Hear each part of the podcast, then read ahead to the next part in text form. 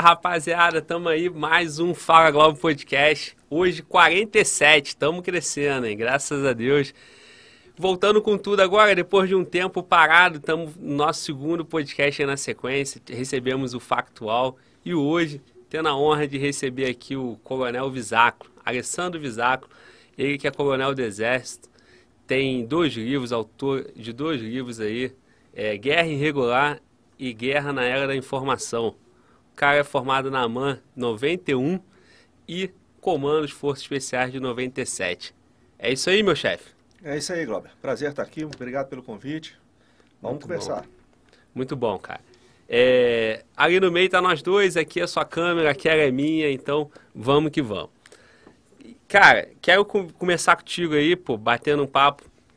É, já te adianto, não li teu livro ainda. Não, normalmente eu gosto de deixar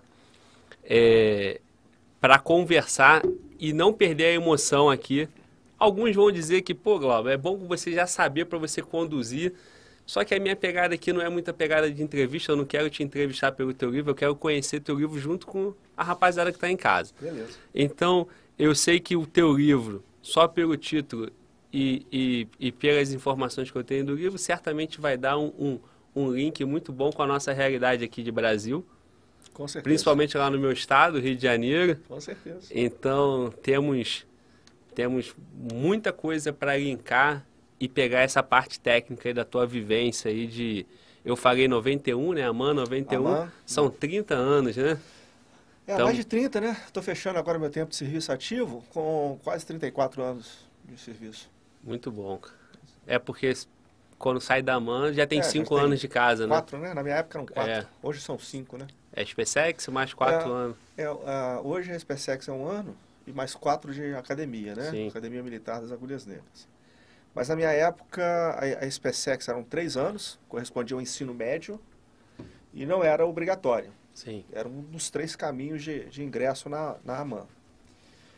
É, ou era concurso direto, concurso vestibular direto para a AMAN, ou era por meio do ingresso através da SpaceX, tinha que cursar os três anos do ensino médio na SpaceX, ou era egresso de colégio militar, que era o meu caso, eu estudei sete anos no Colégio Militar de Belo Horizonte, antes Sim. de ir pra, opa, Sim.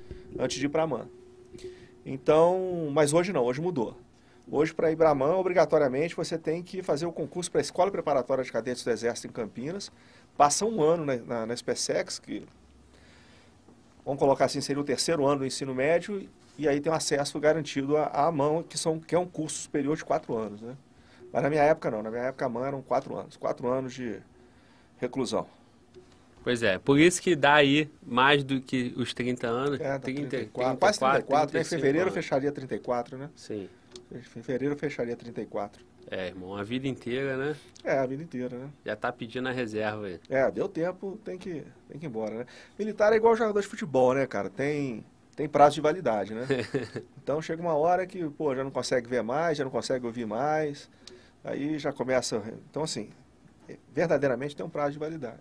Não, e, e principalmente, é, no teu caso, você teve uma vida, uma vida é, operando, né? Uma vida operacional, porque, como eu falei na introdução, você é comando de 97, né? Isso.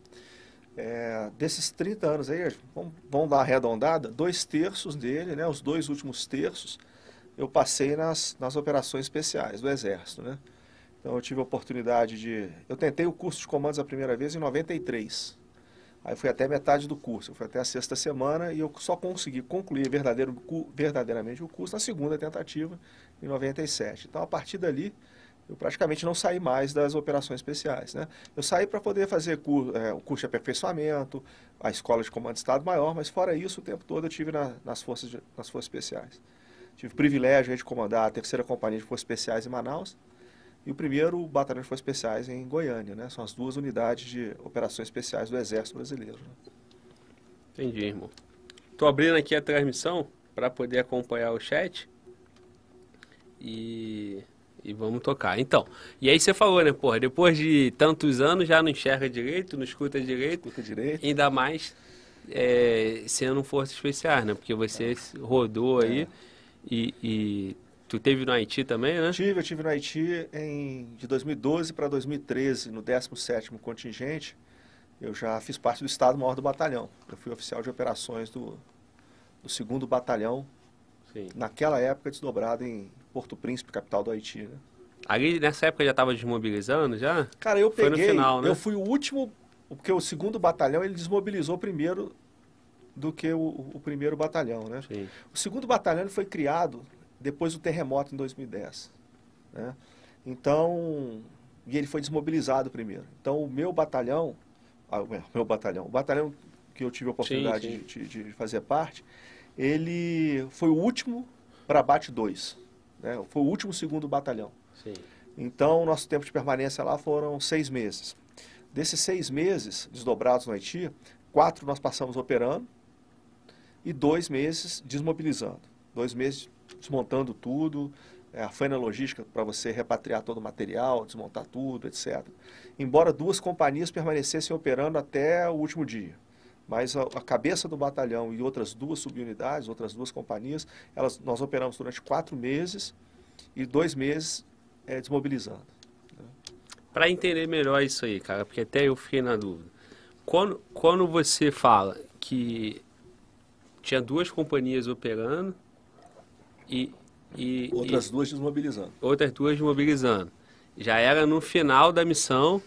Não. E você tem que ter sempre alguém operando, porque tu não pode só desmobilizar não, sem operar. Mas o que aconteceu é o seguinte, a gente, o, o Exército tinha dois batalhões naquela, naquela época. Sim. Ok?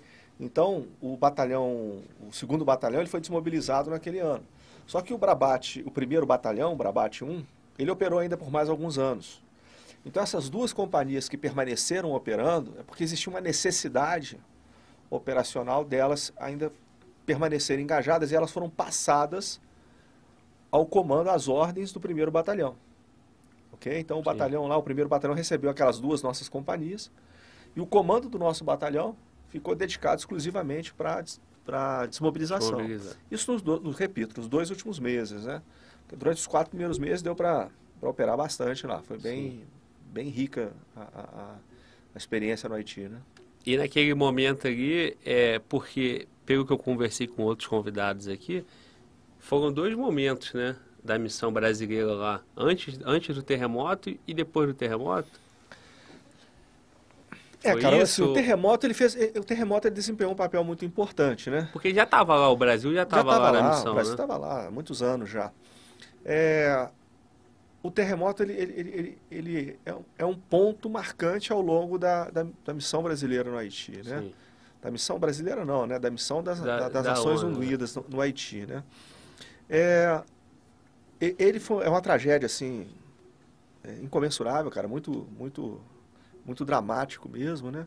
Quando nós chegamos lá, já tinha o terremoto tinha acontecido há dois, três anos já. Então a gente só nós só pudemos assistir as, as cicatrizes do terremoto, né? Sim. Então assim existiam muitos campos de, de deslocados civis, né? Muitos campos de, de, de, refugiados. Não eram refugiados, eram deslocados civis, né? É, vítimas do terremoto e e muitas marcas assim, né? Muitos prédios é, é, é destruídos, né, tombados, prédios com fissuras na estrutura, enfim. Mas antes disso, assim, a, a, toda a missão teve um histórico muito grande, né? Então, no primeiro momento, o que caracterizou ali a, a, a, missão foi a imposição, efetivamente, da autoridade da ONU em cima de uma série de, de, de grupos ri, rivais ali que se digladiavam entre si e passaram a, a, enfrentar a ONU, né? Então, aquela foi o primeiro grande desafio do, do, do da MINUSTAH, né, que era a uhum. Missão das Nações Unidas para a Estabilização do Haiti, e principalmente ali do, do Brasil, que assumiu um protagonismo muito grande nessa missão. Né? O comandante da missão, o oficial general que comandava essa missão era é, brasileiro. brasileiro. Boa parte do Estado-Maior dele, do staff dele, era composto por oficiais brasileiros. O maior contingente de tropa era o brasileiro. Então, assim, existem outros países, né? Peru, é, no começo tinha Jordânia, é, Bolívia, o Paraguai fazia parte do batalhão brasileiro e tal. E aí realmente teve, o, o, é, conseguiu se estabilizar o Haiti e veio o terremoto, né? Aí o terremoto gerou uma tragédia humanitária, agravou o que o Haiti, na verdade, é uma grande tragédia humanitária. Falando duas, é uma missão dentro da outra, né? É, virou uma missão dentro da outra, Sim. exatamente, né? Virou uma missão dentro da outra. E no, no momento do terremoto, né, houve aquele envio de uma força de pronta resposta norte-americana, com um efetivo três vezes maior do que o efetivo do não, contingente militar sim, da, da MINUSTAH. Né, e prestaram ali um, um, um, fizeram uma intervenção humanitária fundamental. Chegou-se a uma, uma, uma, uma, forma de trabalhar conjunto entre aquela força de intervenção de pronta resposta humanitária que os Estados Unidos enviou com o o que a ONU já estava fazendo. Então houve uma integração muito boa do, do, das funções, né? E assim que essa força saiu, o Brasil continuou com a missão, enviou um segundo batalhão, né? Enviou um segundo batalhão e esse segundo batalhão ele é, reforçou o trabalho de segurança, porque a missão basicamente das Nações Unidas, aliás, do componente militar das Nações Unidas ali no Haiti, é assegurar um ambiente, garantir um ambiente seguro e estável para que outras agências da ONU façam um trabalho no campo social, no campo político, no campo, enfim, no campo econômico. Então, a missão básica do componente militar nessa missão era, era essa, né? Então, mesmo o segundo batalhão, chegando depois do, do terremoto, é, o papel dele é, não mudou. Era uma missão dentro de uma missão, não é isso? Assim, uma, uma, situação bem dramática, né? É bem, bem triste a realidade do Haiti, né? Assim, a capital Porto Príncipe é uma cidade que não tem esgoto, não tem água, não tem luz, entendeu? E situação bem, bem desesperadora mesmo, bem triste, né? Mas enfim, Aí foi, a gente teve, nós tivemos a oportunidade lá de, de, de servir no Haiti. Foi uma missão bem, em termos de, bem enriquecedora em termos de ensinamento. Foi bacana, foi bem bacana. E se não chega esse segundo batalhão, não conseguia cumprir as outras missões humanitárias, né? Cara, assim, é, no, o segundo batalhão contribuiu, entendeu? Talvez se ele não tivesse ido, teriam armado uma outra solução, Sim. tá? Ele, ele verdadeiramente contribuiu. E para o Brasil foi importante também, em termos políticos, em termos de projeção, mostrar que era capaz de desdobrar um segundo batalhão lá Sim. e ainda manter o seu protagonismo naquela missão que o, que o Estado brasileiro sim, considerava sim. uma missão importante, né?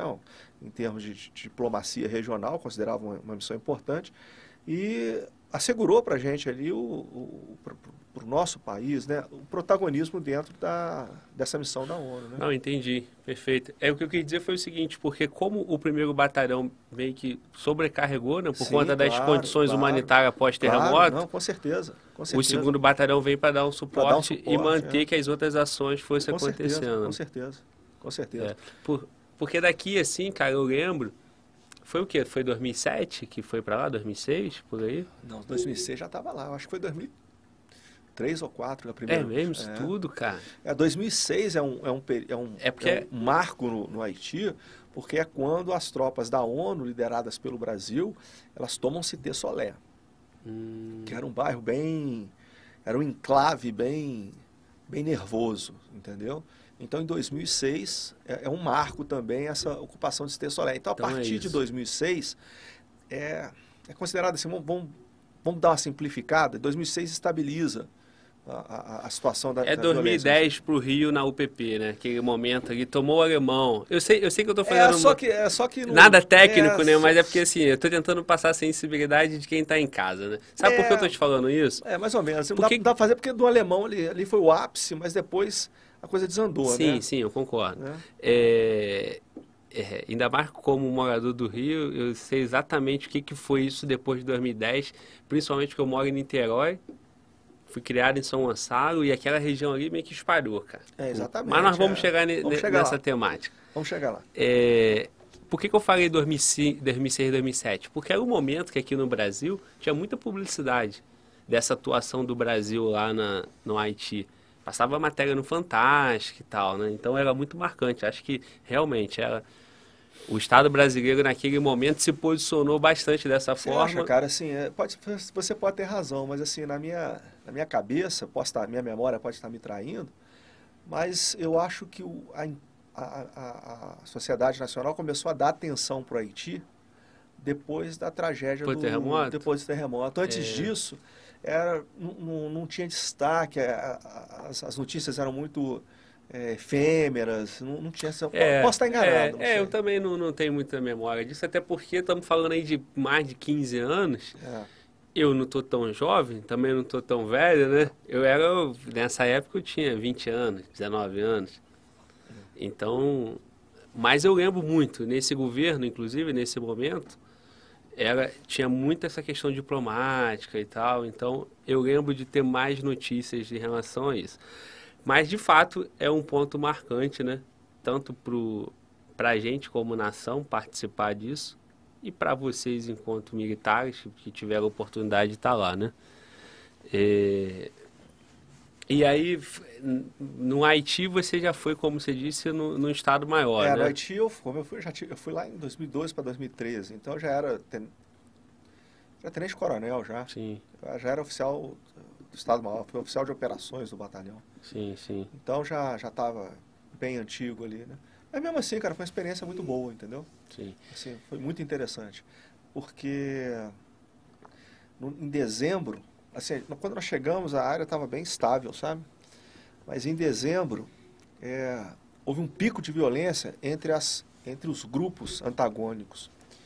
E eles não ousavam mais enfrentar ou atacar as tropas da, da ONU. Então a gente não tinha problema da, da, da, da, violência dirigida às nossas forças. Mas a gente tinha que estar. Mas existia uma. Entre eles. Entre né? eles, cara. Teve um pico de violência assim que era. Era dois, três, quatro, cinco corpos por dia, sabe? E a gente tinha que parar aquilo ali, a gente tinha que estancar aquilo ali. Então foi o nosso grande desafio. E graças a Deus a gente. O batalhão saiu muito bem. A gente conseguiu parar aquilo ali. Entendeu? E hoje, como é que tá aquilo lá, cara? Cara, eu confesso para você que eu não... Não tem mais acompanhado, não, não, né? não acompanhei mais. Mas assim, o Haiti, cara, assim, não é da noite para o dia, nem vai ser uma ação, um empenho das Nações Unidas. Até porque ou... tem muita pobreza, né? Cara? É, cara, assim, o Haiti, na verdade, ele foi um país que ele verdadeiramente ele não conquistou a independência dele no sentido de que era uma sociedade que foi amadurecendo a ponto de se tornar independente. O que aconteceu, na verdade, no Haiti, como colônia francesa, a França submergiu na Revolução, né? Revolução Francesa do final do século XIX, perdão, do final do século XVIII, né? Então, é, a, a metrópole afundou. Não foi a colônia que foi adquirindo maturidade até se tornar independente. Então, em certo sentido, assim, até sendo bem reducionista, o Haiti ele teve uma independência prematura. Entendeu? Então, assim, é, tanto é que depois dos Estados Unidos foi a primeira, primeira nação das Américas, a segunda, depois dos Estados Unidos, a primeira nação das Américas a conquistar sua independência. Então, não era um país que estava pronto em termos institucionais, não tinha instituições sólidas ou maduras o suficiente para tocar aquele projeto de nação. Sim. Então, desde então, o país é um sempre país. Foi, sempre foi um Estado fraco, né? Sempre foi um Estado falido, sempre foi um Estado fraco. E, e aí o, as o, forças adversas. Ali a luta, sobretudo a luta entre eles, né, cara? Sobretudo a luta entre eles. Ou, aconteceu algumas intervenções, é, se não me engano, nos anos 80, né? Aí foi um, mas é um país que teve, sempre teve na mão de, de, de, de, de tiranetes locais, né? Sim, Papadoc, sim. etc. Então, assim, ah. é um país que, que, que, que, é um flagelo. O pessoal brinca, brinca, né? Não dá nem para dizer que é brincadeira, vai ironiza, né? Fala que é um pedacinho da África subsaariana nas Américas, né?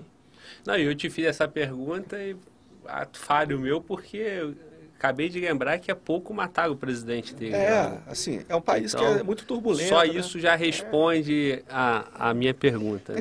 Para certas coisas não existe atalho, entendeu? Sim. Então, assim, é um caminho bem tortuoso, né? Sim. Demanda tempo, etc. E na vida não existe prêmio nem castigo, né? Só causa e consequência. Então, assim, acho que a mesma coisa vale para as nações. Então... Bom é um país, assim, um povo muito sofrido, um povo muito bacana, cara.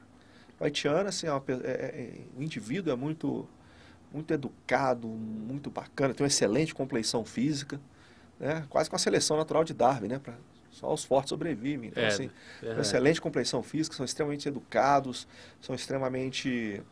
É, esperançosos. São esperançosos. E assim, tem uma coisa que todo mundo fala que é interessante, né? Mesmo antes de partir para lá, todo mundo falava isso, mas quando você chega lá, você comprova que você acha muito bacana. As crianças vão para a escola, aquelas que têm oportunidade de estudar, que obviamente não são todas, elas vão assim com a uniforme escolar impecável, aquela as, as meninas com a saiazinha, meia até o joelho, a blusa branquinha, sabe? Então, assim, todo mundo fala isso, mas quando você chega lá, você vê no meio daquele país ali tão, tão Destoa, castigado, né? Tão destoa, cara. Mas assim, mas é um povo muito com as suas características, é um povo muito, muito, muito bacana, muito, muito é, é, é, educado, muito, muito polido, entendeu? E muito esperançoso, é o que você falou, né? E culturalmente é um negócio, é um desafio interessante, porque um, um erro que a gente comete, pelo menos na minha avaliação, e de alguns colegas compartilham essa, essa percepção também, é a gente procura fazer muita comparação entre o Haiti e o Rio de Janeiro. Aí quer pegar, acha que o Haiti, Porto Príncipe é um favelão igual ao do Rio, e quer colocar no, no, no, na realidade haitiana os nossos problemas, entendeu? Então, assim, é, até o, o Rubens César Fernandes, né, da Viva Rio, ele falava, né, o Brasil ele se sai bem na missão da, do Haiti, porque a gente tem muitas, muitos problemas, a gente compartilha muitos problemas que tem um matiz assim parecido, mas a gente também tem muita solução, então isso é muito bom. E a Viva Rio está no Haiti há muitos anos, né? E faz um trabalho bem bacana lá. Viva Rio é uma ONG, é isso? É a ONG, é a ONG, é a Viva Rio. Sim. Né? E foi uma parceira nossa bem bacana lá.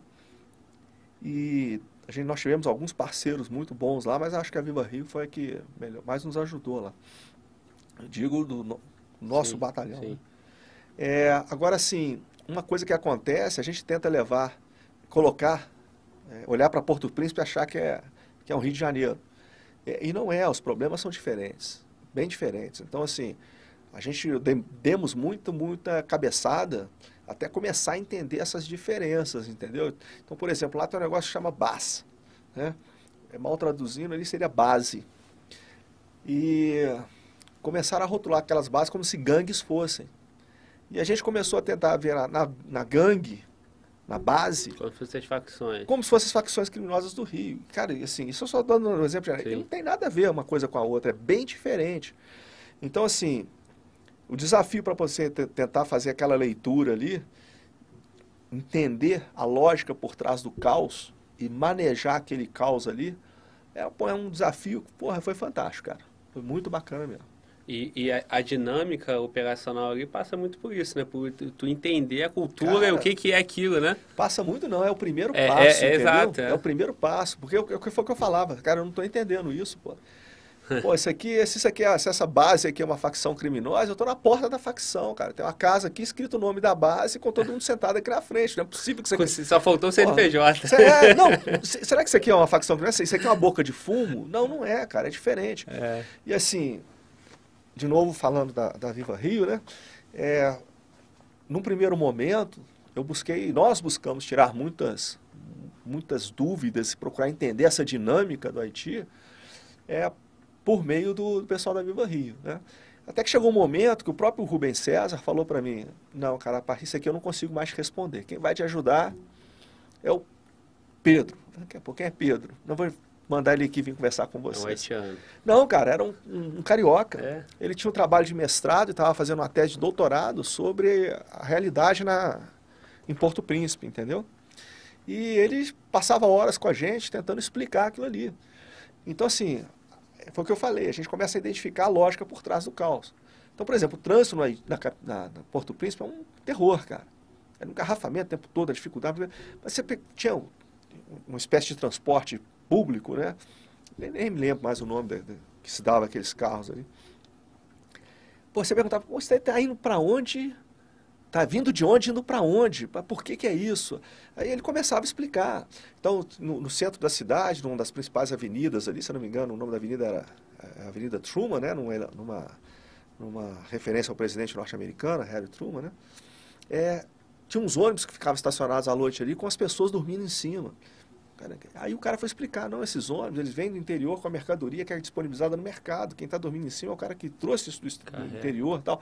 Então aquela lógica ali, aquela dinâmica, ele vai mostrando. Ele fala, pô, tá vendo que quem está nas banquinhas são só as mulheres, porque é a mulher que faz o comércio, etc. Tá vendo esses caras que estão fazendo a segurança aqui? Essa segurança é paga. Mas a gente achava, na nossa ótica, se o cara está pagando segurança, é extorsão. Sim. Mas o haitiano não via assim, ele via que estava pagando um serviço. Então, aqui, aquela lógica toda, entender aquela lógica ali foi fundamental, E entendeu? aí vai fazendo essas confusões com o Rio de Janeiro e já é um papel da milícia. É, e assim, uma coisa que... Exatamente, cara. Né? Exatamente. Então, assim, e uma coisa que pegou pra gente também, que agravou, assim, acentuou essa tendência de tentar olhar o Rio de Janeiro, o, o Haiti, Porto Príncipe como se fosse o Rio de Janeiro, é porque a tropa que foi, era, ela era oriunda da, da, da- de Juiz de Fora. A cabeça dela era Juiz de Fora. Então, boa parte daquele contingente, ele tinha passado pelo alemão. Uhum. Então, pô, eu estive no alemão, vou, vou para Porto Príncipe. E não é a mesma coisa. Vai dar entendeu? certo, É né? lógico. Tem, ob- obviamente tem certas pro- procedimentos, principalmente assim, em termos de, de, de- de tática técnica, procedimentos, procedimentos operacionais padronizados, etc., que não muda muito. Mas interpretar o A ambiente dinâmica ali do local é outra. cara, é completamente diferente Sim. completamente diferente. Essa foi uma experiência boa que eu tive em termos de você ler e entender aquele ambiente. Depois eu tive a oportunidade de participar da, da ocupação da, do Complexo Favelas da Maré. Lá eu já tive, já não fui tão feliz, eu já não tive um, um Pedro para poder me explicar aquilo ali. Então a gente fazia um esforço muito grande para tentar entender aquela dinâmica ali e, e por incrível que pareça, não é tão fácil. Então se você fazer a leitura daquele, daquela, daquele microcosmos ali, daquele micro-universo ali chamado maré, é, não é tão fácil, mesmo para a gente, entendeu? E sem dúvida nenhuma, justamente por não ter alguém especializado para poder decifrar aquilo ali, eu não consegui, nós não conseguimos fazer, nossa, a minha tropa, que eu, na Sim. qual eu estava inserida, não conseguiu fazer uma leitura, a minha experiência pessoal, né? Não consegui fazer uma leitura tão clara de dentro da maré quanto eu pude conseguir fazer dentro do, do Haiti. No Haiti a gente teve uma metodologia melhor para trabalhar isso, a gente contou com, com, com, com, com alguns parceiros que nos ajudaram muito nisso, você tem a Viva Rio, tem aqui o nome do, desse, desse garoto, Pedro, é, que nos deram uma mão muito grande nesse sentido, entendeu? É, a, a- a academia tem um papel importante, né, cara? Os estudiosos, o acadêmico ali, né, cara? É, porque eles debruçam sobre aquela temática ali por anos, É. né? Assim, cara, eu acho que a gente tem que buscar um equilíbrio, né? Outro dia eu estava participando de uma, de uma live é, com dois, duas grandes figuras da, da segurança pública do Brasil hoje, e a gente estava falando justamente sobre isso. A, a academia ela tem um papel muito importante, né? É, mas ela por si só, ela não traz as respostas. E o que a gente vê hoje no Brasil, né, inclusive é objeto de muita crítica, são os tais especialistas em segurança sim. pública, etc. Que na verdade especialistas não tem muito. Então assim, a gente tem que tomar cuidado para não, não subtrair, subtrair a importância da academia Por conta dessas, dessas situações. dessas. É. Agora, por outro lado, também a gente tem que tomar cuidado com quem é que a gente rotula de especialistas, né? Sim. Tá? E aí, partindo para o outro lado, é, a gente também, nós temos os, os nossos profissionais de segurança pública, os nossos homens, nossas mulheres, etc., que estão na ponta da linha, que têm uma experiência fantástica, né? que têm uma vivência muito grande. Mas também a gente tem que, eu, eu brinquei, né, o tal do, do cavalo de Napoleão, né? O cavalo de Napoleão é, é o seguinte, o cavalo de Napoleão teve todas as batalhas, as guerras napoleônicas, né? Teve mais de duas décadas ali, presente no campo de batalha, viu tudo quanto é tipo de guerra, invadiu a Rússia em 1812, teve Waterloo em 1815 e tal. Então, experiência ele tem mais que qualquer um. Mas continua sendo um cavalo, entendeu? Então, a gente tem que tomar cuidado também, para a gente não ir para o outro extremo, e a gente ter muito cavalo de Napoleão, que é o cara que fala assim, porra, não, eu já tive lá, eu tive não sei aonde, eu tive não sei o que lá, Sim, tal, tal, sim. porra, cara. Mas é um cavalo de Napoleão, entendeu? Sim, um cavalo, sim. continua sendo um cavalo. Legal. Então, assim, a gente tem que. Acho que a gente tem que. A gente tem verdadeiramente especialistas no mundo acadêmico. A gente tem verdadeiros especialistas na, na nossa, nas nossas forças de segurança Operadores. pública, operadores, etc. Então a gente tem que conciliar tudo. E a gente está começando a ver agora um, um- vamos dizer assim, um florescimento, ou uma tendência positiva é, dos operadores dedicarem um pouco de atenção à parte acadêmica. Isso. Então tem gente, agora a gente começa a ver é, é, muita gente escrevendo, muito operador escrevendo. Isso é extremamente positivo. É, um marco vai, importante vai formando agora. a literatura vai formando do cara que, que é operador. Exatamente. E para ele escrever, ele é obrigado a, a estudar, estudar, entendeu? Então ele coloca um enquadramento teórico dentro daquela experiência que ele tem de campo. E agora, com a, com a, com a formalização das ciências é, policiais, isso vai dar um avanço, isso tem, tende a dar um, um, um, um, fôlego muito grande a isso, entendeu? Sim. Porque pitaco todo mundo dá, né, cara? Pitaco sim. todo mundo dá. Agora, um problema muito grande quando a gente trata desse assunto no nosso país, infelizmente, é um viés assim muito ideologizado, né? Sim, sim. Uma perspectiva ideológica. E que, não raro, é, essa perspectiva ideológica se apoia em alguns preceitos que já estão ultrapassados, entendeu? Já estão anacrônicos. Então a gente não consegue é, é, dar um enquadramento exato, correto para aquilo que está acontecendo. Isso é muito comum. Acho que talvez a gente, no nosso bate-papo, a gente vai falando isso mais para frente. Mas quando você pega, por exemplo, um evento como aconteceu com o da Core no Jacarezinho, ou como aconteceu recentemente em Varginha, você vê assim, é, desde é, legisladores, né, até é, profissionais de mídia, etc., emitindo opiniões que são, são muito mal fundamentadas, tanto em termos teóricos quanto é, em termos de dissonância com a realidade, entendeu? Então, assim, eu acho que a gente também tem que ter, a sociedade como um todo tem que ter mais critério na hora de dar, de selecionar e dar ouvido aos seus especialistas. Sim. Seja especialista um acadêmico, seja especialista um operador na ponta da linha, entendeu? Sim. É, um parêntese no que eu falei aí é que a academia, é, por, por cara, por exemplo, um estudioso do Haiti, ele estudou muito claro, aquela cultura, claro, aquela claro, região, né? É, sem dúvida alguma. E aí, quando você citou a maré, a falta de um estudioso da cultura daquela região dificulta você operar naquela é, região, é. né? Não, não, até tem ali os, tem, os comunitários tem, e tal, mas tem, até que ponto... É, você tem, mas ali na, na, o que aconteceu foi o seguinte, cara. É, é, é interessante isso, porque quando você você está no Haiti, você sabe que você está é, entrando numa cultura diferente. Então Sim. você percebe aquela necessidade. Quando você vai para uma... O terreno é seu, né, em tese, quando, né? quando você vai para a comunidade no Rio de Janeiro, você acha que não precisa. Sim, sim. Na verdade, isso é um grande equívoco. Né? Existe um conceito na, na, antropologia que se chama subcultura. Não é sub no sentido de inferior, é sim. sub no sentido de, de parte, né? Apartado, né? É, assim, no sentido de que é, é, é uma parte componente de uma cultura. É, são as subculturas. Então, um subgrupo, você, né? Subgrupos, né? Assim, repito, não no sentido de inferioridade, né? Sim. No sentido de, de composição. Então, quando você entra numa, numa comunidade no Rio de Janeiro, ela representa uma subcultura, entendeu? Ela, obrigado. Ela representa uma subcultura. Então, mas a gente muitas vezes a gente é, por achar que a gente que, ah, é nosso nossa casa, etc. Seu quintal, seu é. quintal, você fala assim, não, não tem essa necessidade. Mas às vezes, mas é importante, entendeu?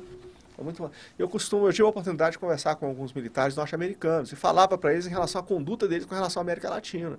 Eu assim, cara, você quando você bota o pé no, no Afeganistão, no Iraque, você tem certeza que você está entrando em outra cultura. Um erro muito grande que vocês cometem ao trabalhar na América Latina é que vocês é, valorizam demais a, a, a, proximidade cultural com a América Latina e trabalham muito pouco essa questão da, das idiosincrasias, né, das uhum. diferenças culturais. Ela é mal trabalhada. Acontece, de certa forma, a, a mesma coisa quando a gente opera dentro do, do Brasil. O Brasil, cara, é um país muito grande, cara é um país de dimensões continentais. É, então, assim, você, existem vários Brasis dentro do Brasil, entendeu? E, e com realidades aí, completamente diferentes. É, culturais, completamente, criminosas, totalmente diferentes. Totalmente diferentes. Se pegar o crime no Rio Grande do Sul, completamente diferente, diferente do Rio de Janeiro. Que São Paulo, que está próximo e é, uma, e é a maior cidade, completamente totalmente diferente. diferente. Aí você pega na fronteira, Aí na fronteira você tem assim, uma infinidade de questões, de temáticas ali, correlatas, que você não consegue separar.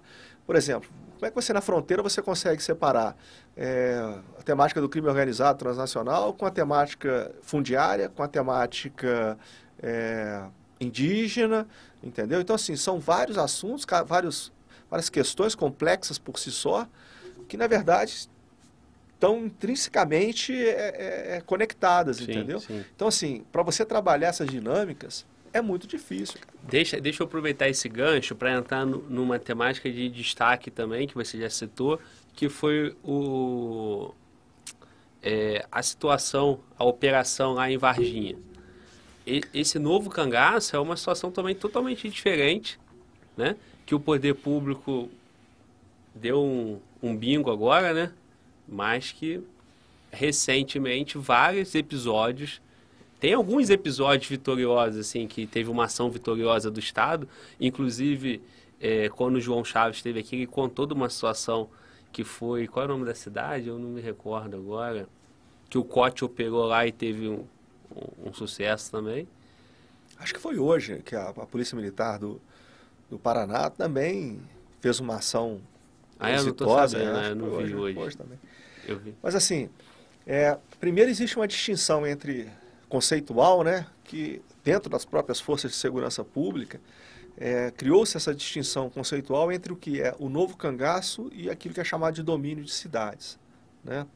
Então, assim, o domínio de cidades é algo assim mais robusto, mais complexo, é uma ameaça de maior monta, né?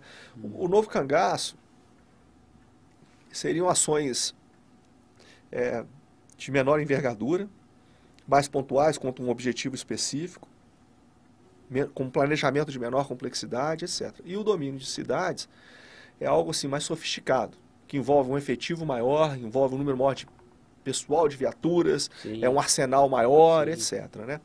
Mas aí, antes de, é, eu vou chamar a atenção para também outra experiência que nós tivemos. Eu tive a oportunidade de trabalhar durante a Copa do Mundo e durante as Olimpíadas Rio 2016, a, no eixo prevenção e combate ao terrorismo.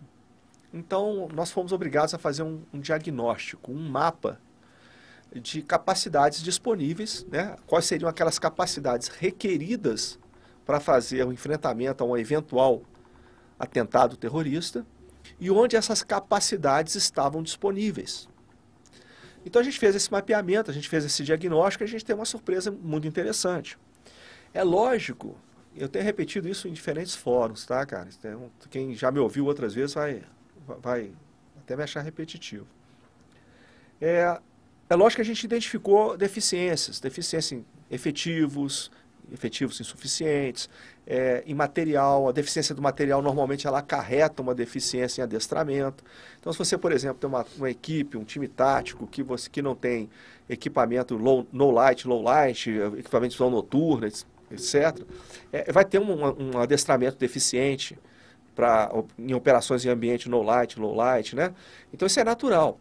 É, a gente identificou também que tem expertises, determinadas tropas, elas detêm uma expertise maior. É lógico que se você pegar, por exemplo, no grupo de mergulhadores de combate da Marinha, eles têm expertise muito grande na parte de, do mergulho. Se você pegar a Polícia Militar do, do, de Pernambuco, tem uma expertise muito grande na parte de Caatinga maior do que a Polícia Militar de Minas, que embora tenha ali o Vale de Jequitinhonha no norte, mas isso, isso é natural. Sim. Mas o que mais nos chamou a atenção não foram as deficiências, não foram as falhas.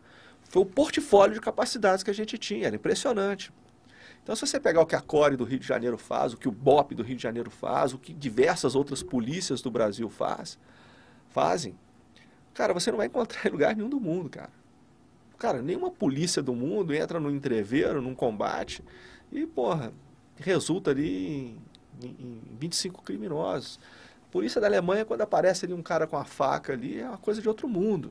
Entendeu? atirador ativo é uma coisa de outro mundo. Um lobo solitário. No Rio de Janeiro, o cara enfrenta uma, uma inteira Sim. diariamente. Sim.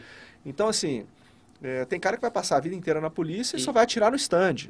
Então, assim, e aí a gente brincava, né? Falava assim, se você tomar um tiro de fuzil, você prefere ser atendido por quem? Pelo Serviço de Atendimento Médico de Urgência da Dinamarca, da Holanda ou do Rio de Janeiro? Pô, do Rio de Janeiro, o cara da Dinamarca na Holanda nunca viu uma perfuração por arma de fogo. Vai passar 40 anos, nunca vai ver. No Rio de Janeiro, o cara vê cinco por Não, dia, é. por semana, toda hora, entendeu? Então, assim, as capacidades de ponta de linha a gente tem. Então, quando você pega uma ação como essa na, na em Varginha. em Varginha, na verdade, não foi uma, foi uma, foram, foram duas ações orquestradas, né, coordenadas e é que tudo indica muito exitosas, né? Só o fato de ter impedido a, a, a ação, ação. é uma postura proativa, né? Porque qual é a melhor, não tem dúvida, né? De qual é a melhor forma de, de, de, de você reagir a uma, a uma, a uma ação do tipo novo cangaço ou uma ação do tipo domínio de cidades? É você impedir que ela aconteça. Não é isso? É, vamos fazer uma analogia com o terrorismo, é a mesma coisa. Qual é a melhor maneira de você enfrentar um atentado terrorista? É impedir que ele aconteça. Né? Então, assim, nesse, sobre esse, essa perspectiva, sobre esse prisma, porra, foi fantástico, né? E nesse caso não só impediu que, que acontecesse, como neutralizou totalmente. É, neutralizou essa ameaça e outra coisa mais importante. Porque também, os armamentos, os criminosos, Exato, tudo é. foi neutralizado. É. E assim, e, e, um aspecto muito importante, sem baixas, né?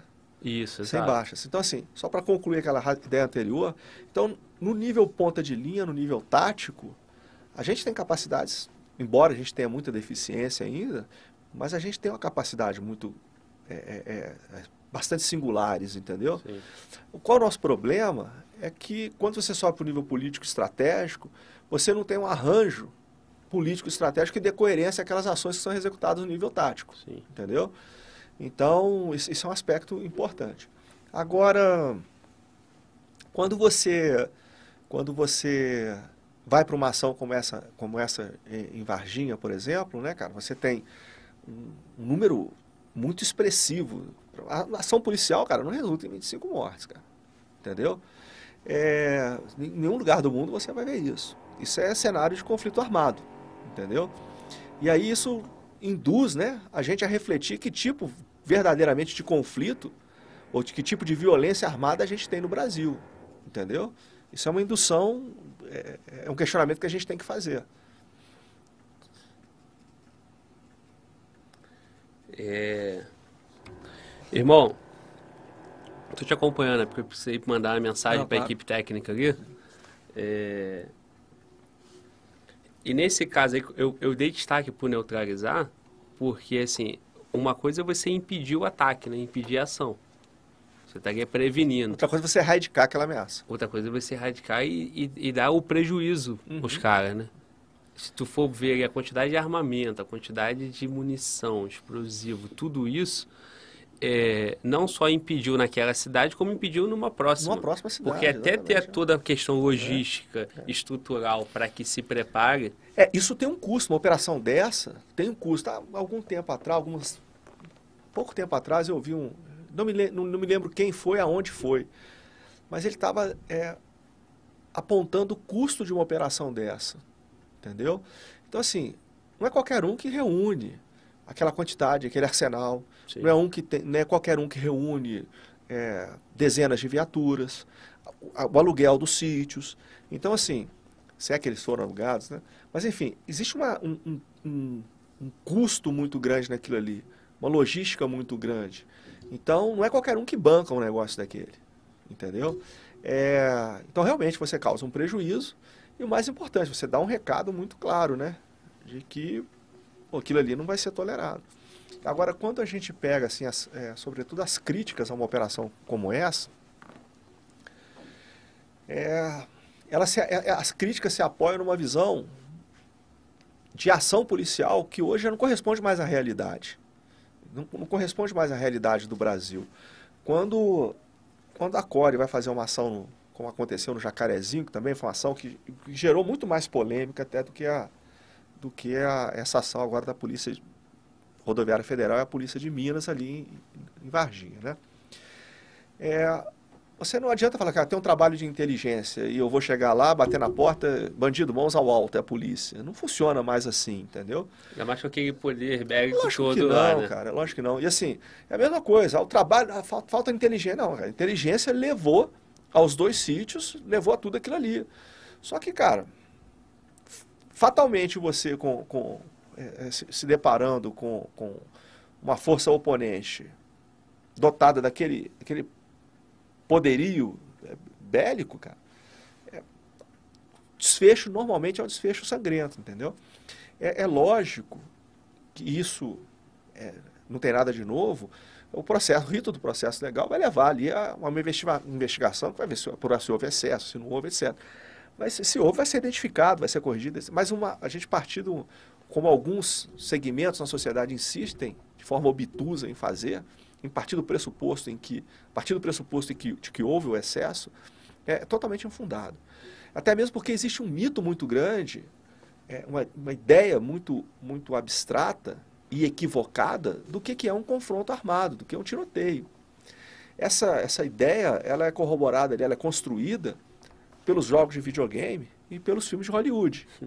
Então, assim, a realidade de um confronto é totalmente diferente daquilo que qualquer um que não esteve em um confronto armado pode imaginar. Então é muito dissonante. Então, por exemplo, você dificilmente você vê o cara que está atirando em você. Daí você só percebe que você ouve o tiro, não sabe nem se, de onde o tiro está vindo, para onde o tiro está. Se o tiro está pegando, você começa a identificar quando o tiro está vindo na sua direção, quando você começa a ouvir o técnico pelo barulho, pelo barulho aqui passando, ou quando começa a ver alguma coisa pegando. Você dificilmente você identifica o seu alvo. O seu alvo, ao contrário de um stand de tiro, que é um alvo fixo, parado ali, que você pode. Não, não é. Às vezes, às vezes você, você identifica com muita dificuldade que o tiro está vindo de dentro de um cômodo. E aí você vai tirar dentro daquele cômodo, entende? Então, assim, existe uma série de... É, a dificuldade de você, a fugacidade de um alvo, tanto você como alvo, quanto o seu oponente como alvo, durante o engajamento, aquilo não corresponde à realidade. Até a forma quando o cara toma um tiro, né? Quando o cara toma um tiro em Hollywood, o cara pula para trás, dá uma acrobacia. Às vezes não é assim, cara. Às vezes o cara, cara nem percebe que Às vezes nem tiro. percebe, às vezes tomou o tiro. Às vezes o cara tomou três, quatro, cinco tiros, a gente nem sabe quem acertou no cara. O cara vai correr, de repente ele cai lá para frente porque de tanto perder sangue. Entendeu?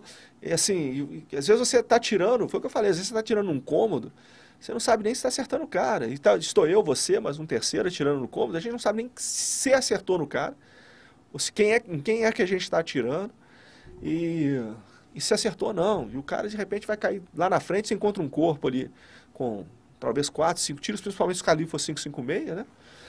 E aí, pô, quem que derrubou esse cara aqui? Pô, não sei, cara. Então, assim, eu só estou dando esses exemplos aqui para mostrar que existe uma, uma visão muito, muito fantasiosa, muito dissonante da realidade do que, que é um enfrentamento é, como aquele que a Core enfrentou no Rio de Janeiro, como aquele que a Core já enfrentou, a Core, o BOP, o Batalhão de Choque, deve estar enfrentando numa hora dessa. Que, que... O que aconteceu em Varginha. Então, assim, existe uma, uma visão muito distorcida da realidade se apoiam em pressupostos assim, equivocados e, e insistem em determinados mantras que, cara, que é só, só servem para construir uma narrativa que confunde a opinião pública.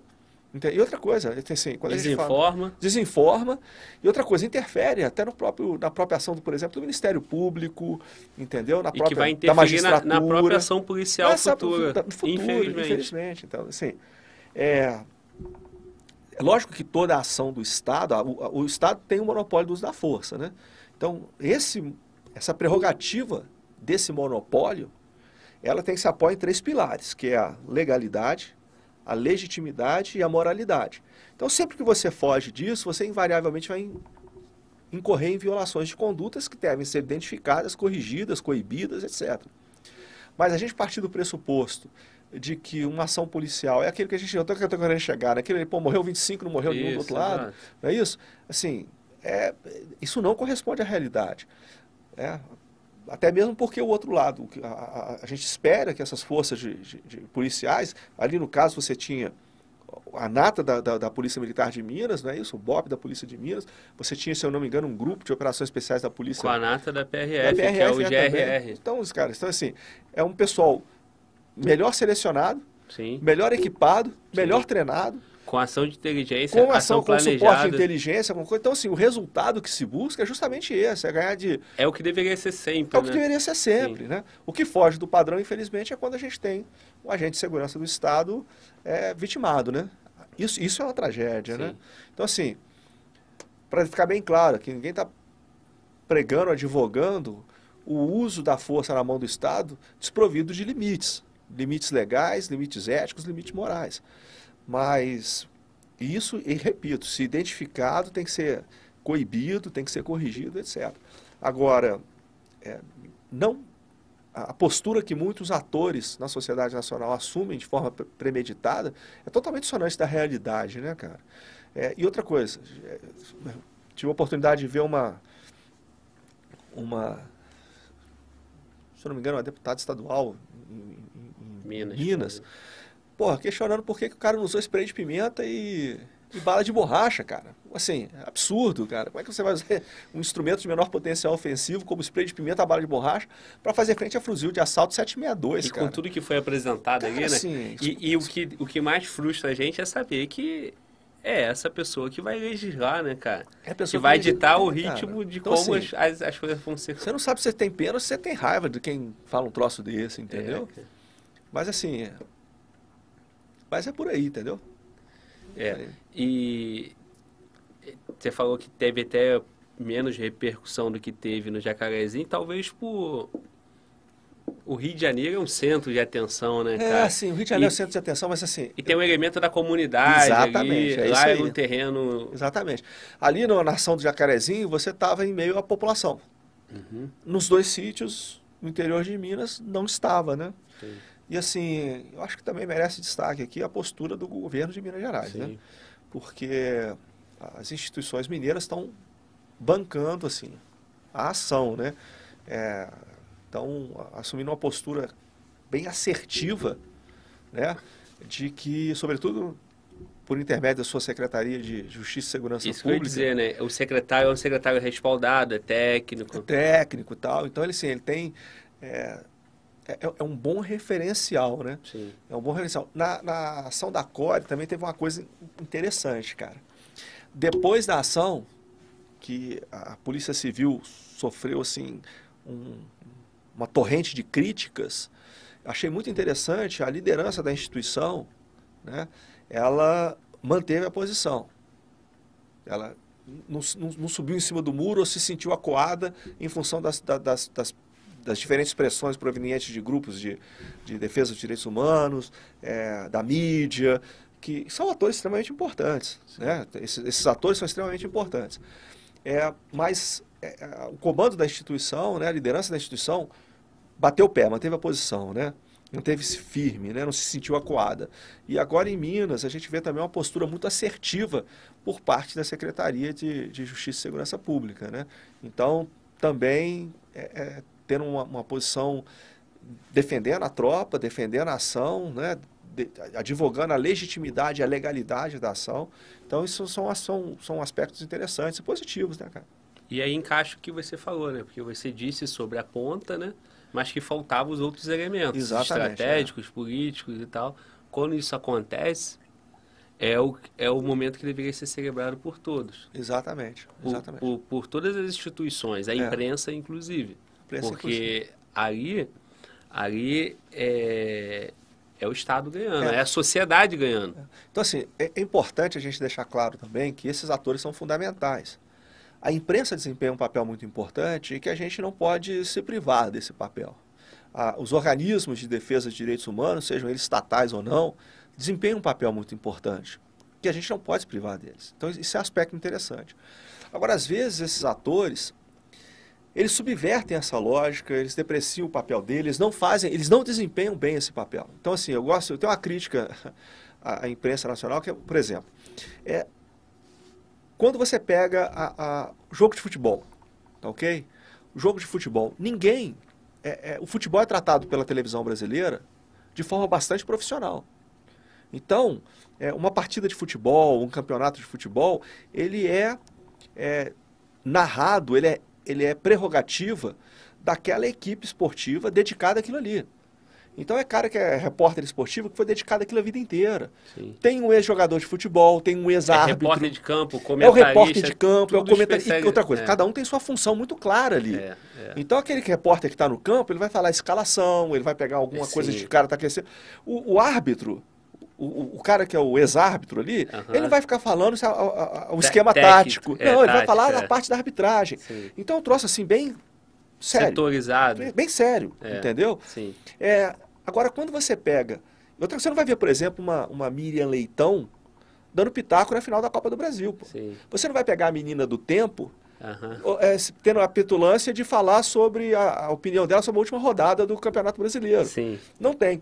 Só que segurança Mas, pública, é. que é algo muito mais complexo, Complexo. muito mais importante, muito mais Sério, desafiador, é. muito mais sério, qualquer um se sente à vontade para dar um pitaco sem o mínimo embasamento teórico ou prático na frente da televisão, cara. Inclusive a menina do tempo. Inclusive a menina do tempo. Inclusive a menina do tempo. Qualquer um, cara. É. Então, assim, é, isso é de um amadorismo é, inadmissível. Sim. Isso é de um amadorismo inadmissível. Então, quando você questiona, vamos falar de segurança pública, vamos falar da, das deficiências que nossas organizações, nossos órgãos de segurança pública têm, vamos falar da deficiência que, que uma polícia apresentou, de uma falha de conduta daqui, uma falha de conduta dali, etc. Então, vamos, fazer, vamos botar o chapéu da umidade também e vamos ver o amadorismo e a falta de seriedade com que às vezes, com que às vezes não, com que é comum, que é de forma recorrente, com que a mídia trata um assunto tão importante, cara. Você está entendendo? E aí a gente pega, por exemplo, uma, uma, uma, legisladora que faz parte de uma comissão de direitos humanos e que ela faz um comentário infeliz desse. De por que, que não usou bala de borracha e spray de pimenta para fazer frente a dezenas de homens armados de fuzil? Entendeu? Vários e vários. Vários e vários. Eu estou falando fuzil, mas eu tô, não estou falando do colete à prova de bala, não estou falando Sim. do explosivo, não estou falando. Né? Então, assim, essa a, gente vê o, essa forma de amadorismo, a gente, que a gente, de forma correta, às vezes critica em uma ação do, de, de, de, uma força de segurança do Estado, por exemplo, a gente não vê, a gente não aponta com tanta, de forma tão categórica, às vezes a, a, a, o, o, órgão de imprensa, ou a Comissão de Defesa dos Direitos Humanos, ou uma ONG é, é, é, é humanitária, por exemplo, de, de defesa dos direitos humanos. Então, assim, essas, essas assimetrias, né, elas são extremamente prejudiciais para a sociedade. Né? É, infelizmente, assim, eu não vislumbro assim, uma situação diferente, porque é eles, eles têm um domínio né, de como vão passar a mensagem, de como vão tratar, do que é interessante para eles. Diferente do futebol, onde tem um interesse econômico. Né? Exatamente. Né? É então, o futebol precisa ser dessa forma porque tem um interesse econômico, o patrocínio e tal. E, e, então, tem algo que regula. Aqui, contra o Estado, o Estado ele não se defende contra, entendeu? Então, você bate no Estado. Pode bater impunemente. Impune, exato, bate fica por isso mesmo. Fica por isso mesmo. Né? Assim, o Estado ainda ele é muito permissivo. Ele é muito permissivo nesse sentido, entendeu? Ele é muito imaturo nesse sentido, Sim. assim. É, então, vamos dizer assim, muitas vezes apanha, é, muitas, muitas vezes é de forma justificada, né? É, infelizmente no Brasil não, não faltam exemplos é, negativos, né? Que como eu disse anteriormente, tem que ser identificados, tem que ser coibidos, tem que ter corrigidos, não pode ter tolerância, tolerância zero para violações de conduta, não é isso que a gente está falando. Repito mais uma vez, ninguém está advogando aqui um, uma carta branca, um cheque em branco do Estado para poder fazer o uso de forma responsável dessa prerrogativa que a sociedade lhe outorga, que é o monopólio do uso força. Mas, por outro lado, assim, o Estado precisa ter uma posição mais assertiva. Então, assim, quando a gente vê uma postura dessa do, do, do, do governo do Estado de Minas em relação a essa ação, eu já acho que é um avanço, entendeu? Quando você vê, por exemplo, a cúpula da Polícia Civil no Rio de Janeiro não se sentir subjugada pela pressão da opinião pública, pela pressão da mídia, já é também um aspecto positivo. E se a cúpula assim o fez, porque também teve embasamento político. Exatamente. Então, assim... Que é, manteve a cúpula, a cúpula continua Exatamente, lá. é. Então, assim, eu acho que... E outra coisa, assim, é, o monopólio da informação na mão das grandes agências também de notícia está é. tá, isso. Tá, foi rompido, né? Sim. Então, por exemplo, até esse veículo de comunicação seu aqui, a gente já traz uma perspectiva, Exato. até, acho que a gente pode falar de cunho informativo, que mostra um contraponto àquela Sim, claro. Aquela, aquela visão informatada, aquela que é empurrada a goela abaixo da, da... Por exemplo, são, são nove e cinco uhum. da noite. Está passando o Jornal Nacional e tem gente que está assistindo a gente. Exatamente. Então, assim, é, o YouTube democratiza isso, né? É. E cada vez mais pessoas colocando a, a opinar, a, a, passar o conhecimento técnico, capacidade. O fato de você estar tá aqui com 35 anos de experiência. Quase 35, então, né? É isso, cara. É isso. E. E realmente, cara, é, a gente escuta cada comentário, né, cara, absurdo, né? No caso do jacarezinho, falaram, pô, dá pra ver que foi desproporcional de um lado, morreram 27, do outro só, só um. A repórter ainda teve a petulância de botar isso, só um. Não, cara, assim, e ela tem a Só que aquele um representa ela, é, o cara. Estado brasileiro, cara. Assim, e ela tem a. É, ela, ela fala assim, sem preparação nenhuma, às vezes sem informação nenhuma. Ela emite uma opinião pessoal dela, que é totalmente, totalmente enviesada. Como eu disse aqui até. De ampla repercussão. Que, que é dissonante da, da, da, da, realidade, é completamente dissonante da realidade. É, e já parte da, da, da, da premissa de que houve uma, uma de, de, que houve conduta indevida, uhum. entendeu? Então assim, e no momento que o negócio está acontecendo, mas enfim, mas é, a despeito disso aí, eu acredito que a opinião pública nacional, que ela tem sido flagelada por esses fenômenos, como o novo cangaço, como o domínio de cidades, ela vê, vê de forma muito positiva uma ação dessa, como aconteceu em Varginha. Sim. E repito, eu não acompanho a internet hoje e tal, mas eu acho que hoje teve uma ação no Paraná que também estavam consumando o, o roubo a banco, a, a, a, a, polícia interviu e resultou, acho que, se eu não me engano, cinco assaltantes foram, foram foram mortos, se eu não me engano. Sim. Mas assim, eu não, não, acompanhei. É, eu também não. O colega lá da equipe está até balançando a cabeça que de fato é? foi isso. É, cara, essa, essa separação que você colocou entre novo cangaço e domínio de cidade, ela não é difundida. Assim, a população vê ainda todo mundo como novo cangaço porque é o que há muitos anos já está sendo veiculado e o que a sociedade vinha assistindo até a ação de Varginha era domínio e ganho por parte deles. É. Onde o último foi o último Araçatuba, de grande né? repercussão, né? Araçatuba, é. que já foi no nível de ousadia bem maior, bem maior. do que usualmente praticado. É. E provavelmente seria assim também seria, na cidade, não, é, não seria Varginha, nem seria qual o nome da outra cidade? Não sei, cara. Era uma sei. cidade do interior de. É, eu não sei o nome, não vou chutar para não, não correr o risco do erro. Mas é, aconteceria da mesma forma, no mesmos moldes. Então, assim. assim é... é vitimando inocentes, não é isso?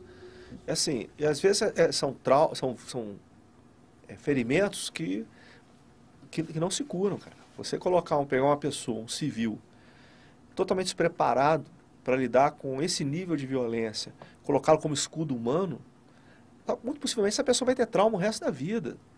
Essa vai, a pessoa vai passar o resto da vida dela acordando no meio da noite assustada, cara. Você está entendendo?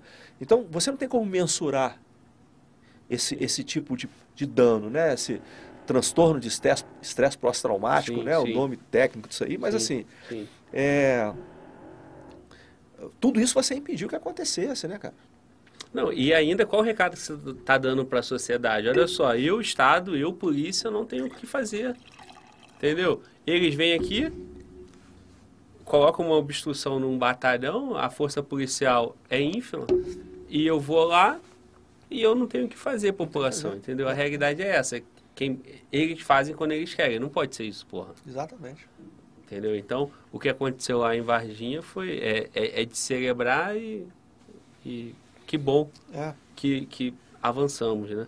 É. Irmão, deixa eu aproveitar aqui mandar um recado para quem está em casa, ó, deixe seu like aí na transmissão, deixe seu super chat, tá? A pergunta que tu quer que o Visáculo responda aqui, direcionado para você, é no super chat, tá bom? Para a gente poder ler. O chat está rolando aqui. Deixa eu aproveitar e mandar um abraço pro Coronel Montenegro. Passou aqui no chat, mandou um abraço para você, Visaco. Obrigado. Um abraço e mandou aí saudações e tal. Então, abração, Coronel Montenegro. E tem algumas perguntas, é, mas eu vou ler mais para frente, tá bom? E quando mandar o super chat.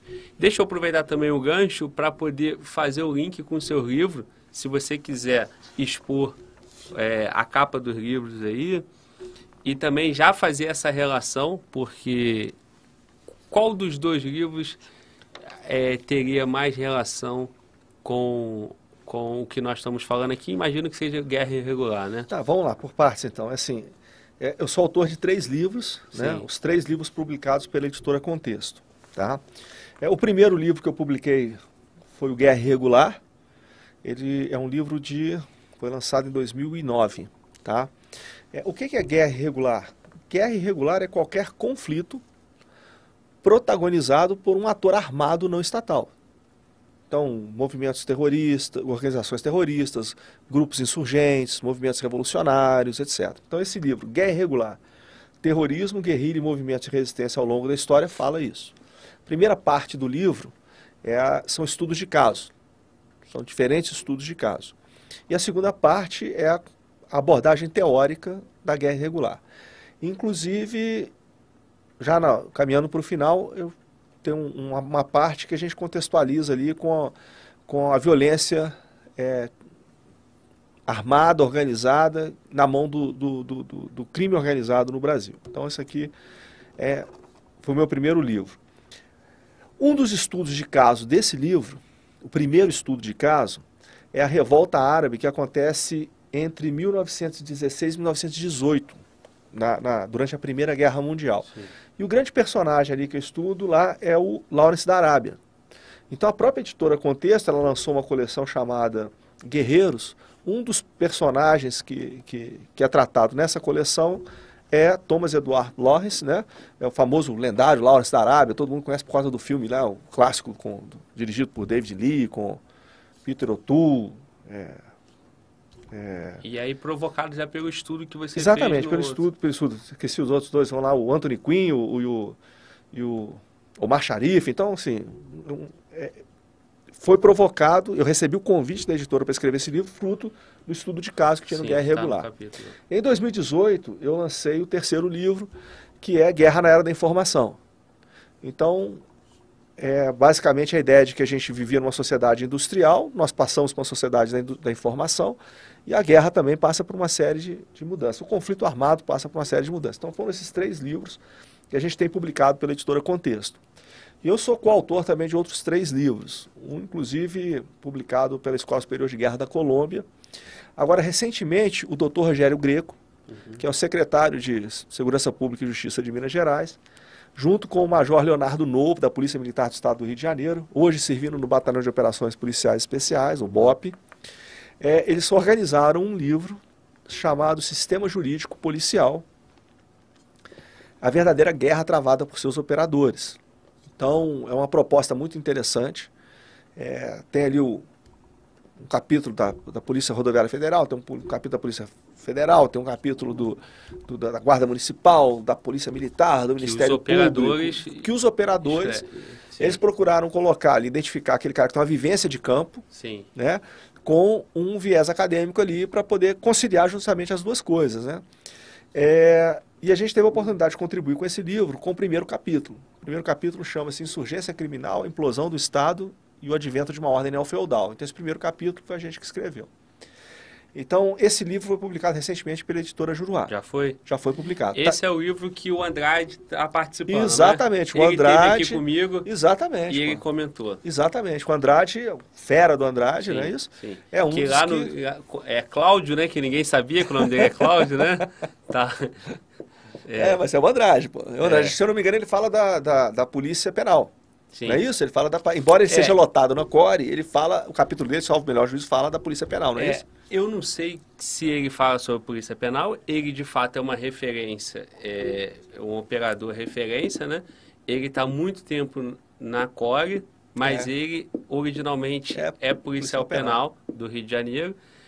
Era, na verdade, porque agora ele foi para a Polícia Civil, porque ele é aprovado de um concurso de 2013, salvo engano, que foi chamado agora. Então agora ele é inteiramente da Polícia Civil. Da Polícia Civil. Então agora é 100% Falcão.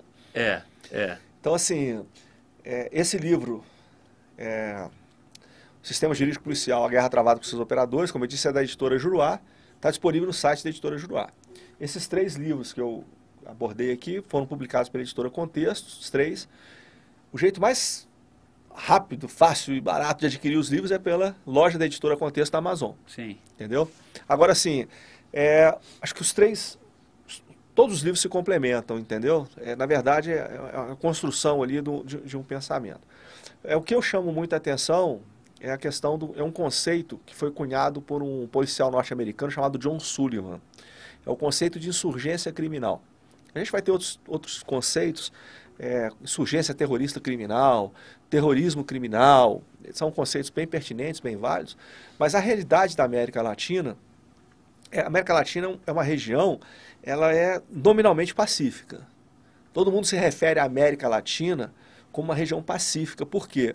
Porque é uma região que, assim, é, existem tensões residuais entre estados, mas assim, é uma região que não tem guerra de estado então, contra o é estado. porque a tensão é, não é uma, uma ameaça adversa de um outro de estado. um outro estado. É uma ameaça interna. Exatamente. E então, aí, assim, por, por isso aí fica essa confusão como se não fosse uma região pacífica, é pacífica. entendeu? Agora, o Rio de Janeiro é pacífico? É, é aí é que a gente vai chegar, porque assim, quando você pega a América Latina, você pega qualquer infográfico, qualquer perspectiva de geopolítica, etc., a América Latina é uma região pacífica.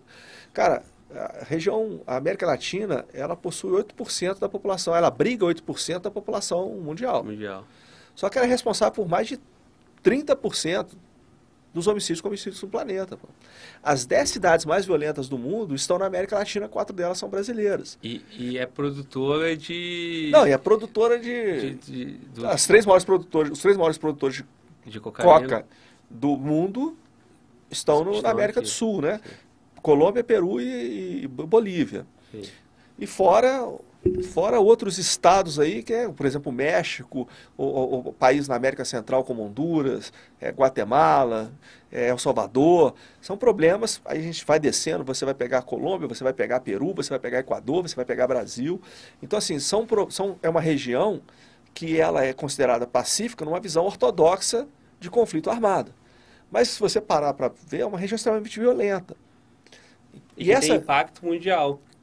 Que tem impacto mundial, É, sem porque dúvida a droga que sai daqui Exatamente. abastece a Europa, vai, É. vai para a América. E outra coisa, a- a- esse armamento que você é, foi apreendido em Varginha, ele também é fruto do tráfico de, de droga, né? De, tráfico de armas, Sim. né? Então, assim, se a droga, se a coca é produzida... Financiado pelo tráfico de drogas. Exatamente. Se a, co- se a- se a coca ela é produzida no hemisfério sul e ela é traficada pelo hemisfério norte, o armamento ele é produzido no hemisfério norte e traficado pelo Isso. hemisfério sul, né? Então, assim, é, é, essa, essa característica da América Latina, esse tipo de violência que a América Latina é- é- é- é- é, tem, na verdade é uma tendência global, né? Porque, embora a gente observe uma, um acirramento da competição entre as grandes potências, né? entre Estados Unidos, China, etc., é, a principal forma de violência que predomina no mundo, ela tem cinco características básicas. Ela é organizada, armada, não estatal, endêmica, né? porque ela é, é- é- ela é recorrente, você acaba com a Al-Qaeda no Iraque, surge o Estado Islâmico, etc. Ela é endêmica e ela é hiperdifusa. Entendeu? Então você não tem, por exemplo, uma insurgência no Rio de Janeiro. Cada comunidade no Rio de Janeiro é uma insurgência criminal. Né?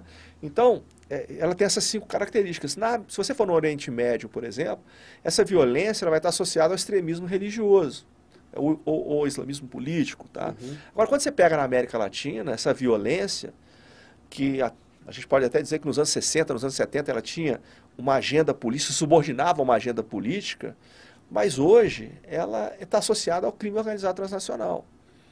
Então, o que, que seria, o que, que é a insurgência criminal? É a busca pelo controle da atividade ilícita, desde as zonas produtoras aos mercados distribuidores. Então, livre da ingerência do Estado.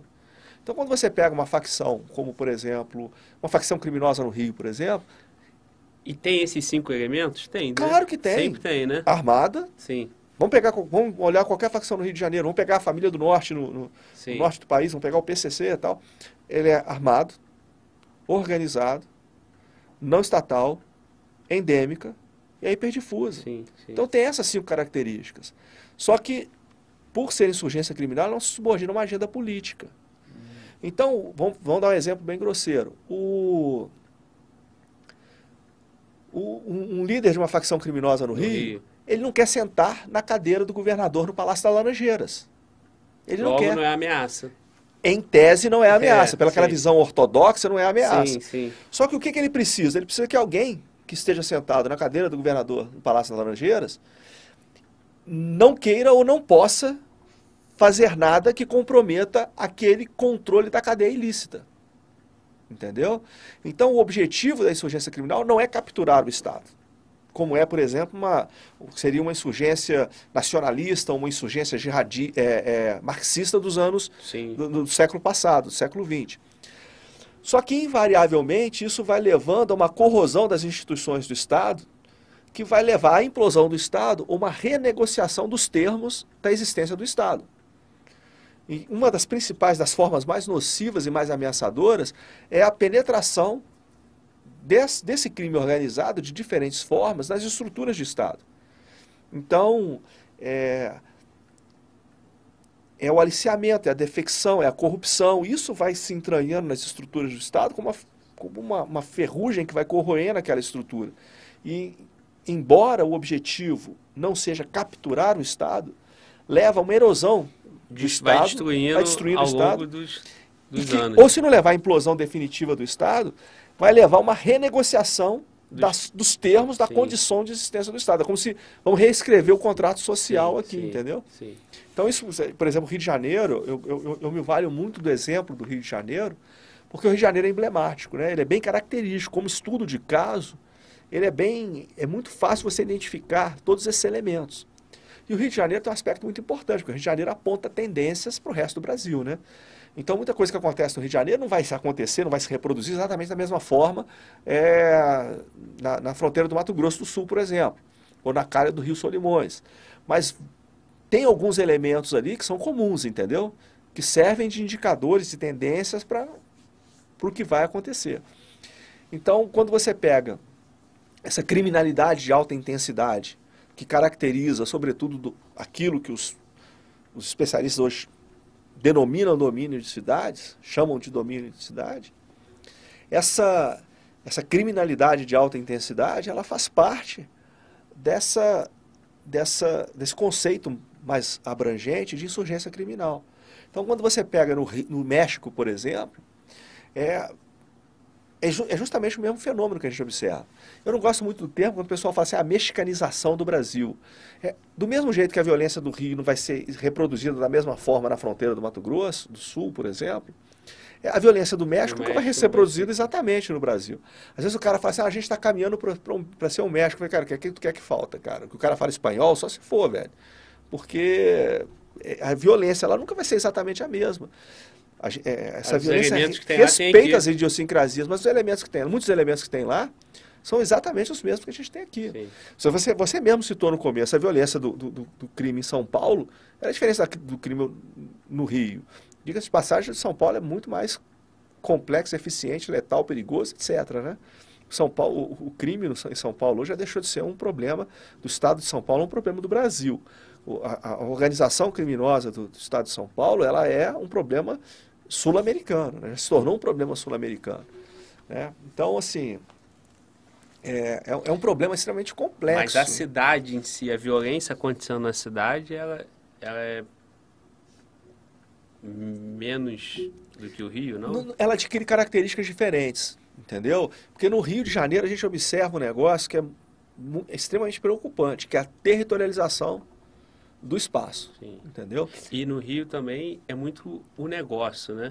Não tem tanta é, ideologia, assim, vamos não, dizer, não, como tem em São tem. Paulo. Em São Paulo existe realmente um domínio, né? Não, Ou isso assim, não? não, ideologia não existe nenhum dos dois. E, e não existe. É justamente uma característica dessa insurgência criminal. Ela é desprovida de qualquer matiz ideológico desprovida de qualquer matiz político ideológico. Agora, muitas vezes você ouve um falso apelo social. É isso que eu quis dizer. Você ouve é. um falso apelo social, né? Mas na verdade é é porque é assim, mais o PCC ele usa aquela questão da opressão do Estado. É, mas isso e aí, assim, é informação, a questão da é propaganda. A questão da mensalidade para os deles, para os soldados dele. É então, porque ele é mais organizado. Exato. Ele é mais organizado. Mas assim, muitas vezes você, justamente, você vê esse, esse, esse, esse é, banditismo social, né, assim, travestido de banditismo social, na verdade é, é, um grande, é uma grande jogada de propaganda. Sim, na verdade, sim. isso não acontece. Não, é, eu quis dizer na, na própria estrutura é, da organização sim. mesmo. Porque, assim, a estrutura do o Comando Vermelho, o, o, o Terceiro Comando Puro, o ADA, as facções que tem no Rio, é guerra, irmão. Aqui quem manda sou eu e acabou, tu tem que vir aqui e invadir. Lá em São Paulo tem um certo domínio. Sim.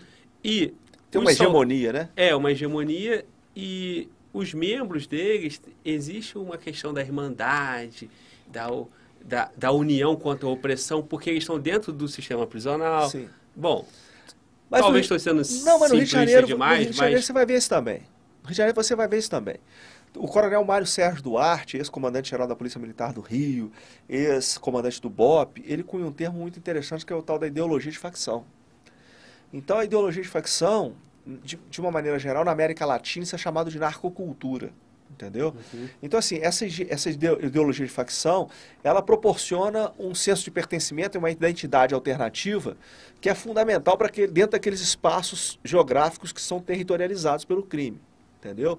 Então esse é um aspecto importante. Agora, assim, é, o fato é que o PCC é mais sofisticado e mais hábil, até mesmo nessa questão informacional, nessa manipulação de ideias, nessa manipulação de narrativas, entendeu? É, tanto para o seu público interno quanto para o público externo. E de penetração nas estruturas também, de, do penetração Estado. nas estruturas do Estado tal. Assim, esse é o aspecto mais comprometedor, mais ameaçador, Sim. entendeu? Então, assim, é, essas organizações investem na qualificação de quadros, por exemplo, é, é para é, graduação em, em, direito, por exemplo, é, passar na prova da, da ordem, entendeu? Sim. Daqui a pouco, você dúvida que vão estar bancando juízes, etc. Então, assim, foi a figura é. de linguagem que eu procurei utilizar daquela corrupção que vai, sim, aquela sim, ferrugem que vai corroendo ali aos poucos as estruturas, as, os fundamentos do Estado, entendeu? Sim e vai tendo um domínio não só regional, ali em São Paulo, como nacional e como América Latina. É, o PCC hoje, o que é o conceito de cartel, né? É, existe um, vários conceitos. Um conceito é que o cartel é aquele que domina a atividade econômica, desde a produção à distribuição. É o que o PCC vem conseguindo fazer ao longo Verdade, do tempo, é. não é isso? Exato. Então ele já, ele, ele já há algum tempo ele se apoiava já na fronteira, né, nas fronteiras e tal. Agora ele já está começando a ingressar nesses países produtores. E ele foi, ele foi destruindo parceiros dele. Exatamente. Houve na fronteira é, do Mato Grosso do Sul. Exatamente. Então ali tinha um domínio que agora não tem mais. Eles foram lá e acabaram com o cara, que foi o Rafa, né? Rafa. Então, assim, ali, a, eliminação do Rafa é um ponto de inflexão. Ali, o, o PCC, ele entra, ele, trans, ele transcende as fronteiras nacionais. Né? Aliás, é, é, pelo menos isso é considerado um marco, né? É um marco que indica o PCC como uma organização é, é, de alcance transnacional. Sim. Não é isso? Então, assim, é um problema bastante, é muito complexo, né? É, uma, é um tipo de ameaça novo, né? É lógico que tem antecedentes remotos, você vai encontrar é, é, antecedentes históricos muito remotos, mas é uma ameaça nova, cara. E as, as formas tradicionais de lidar com esse tipo de ameaça são antiquadas e ineficazes.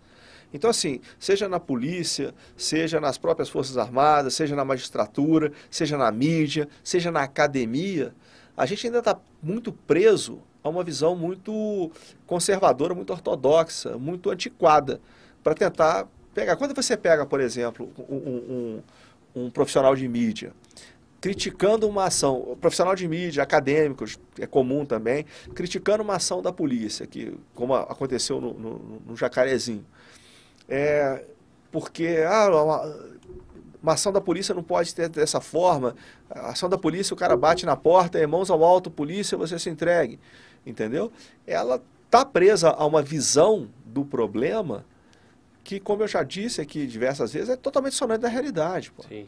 É totalmente sonante da realidade. Então a gente tem uma visão que é que não se encaixa mais, não serve nem para você montar o problema, estruturar o problema, porque antes de você resolver o problema, você tem que identificar o problema, montar o problema, estruturar o problema.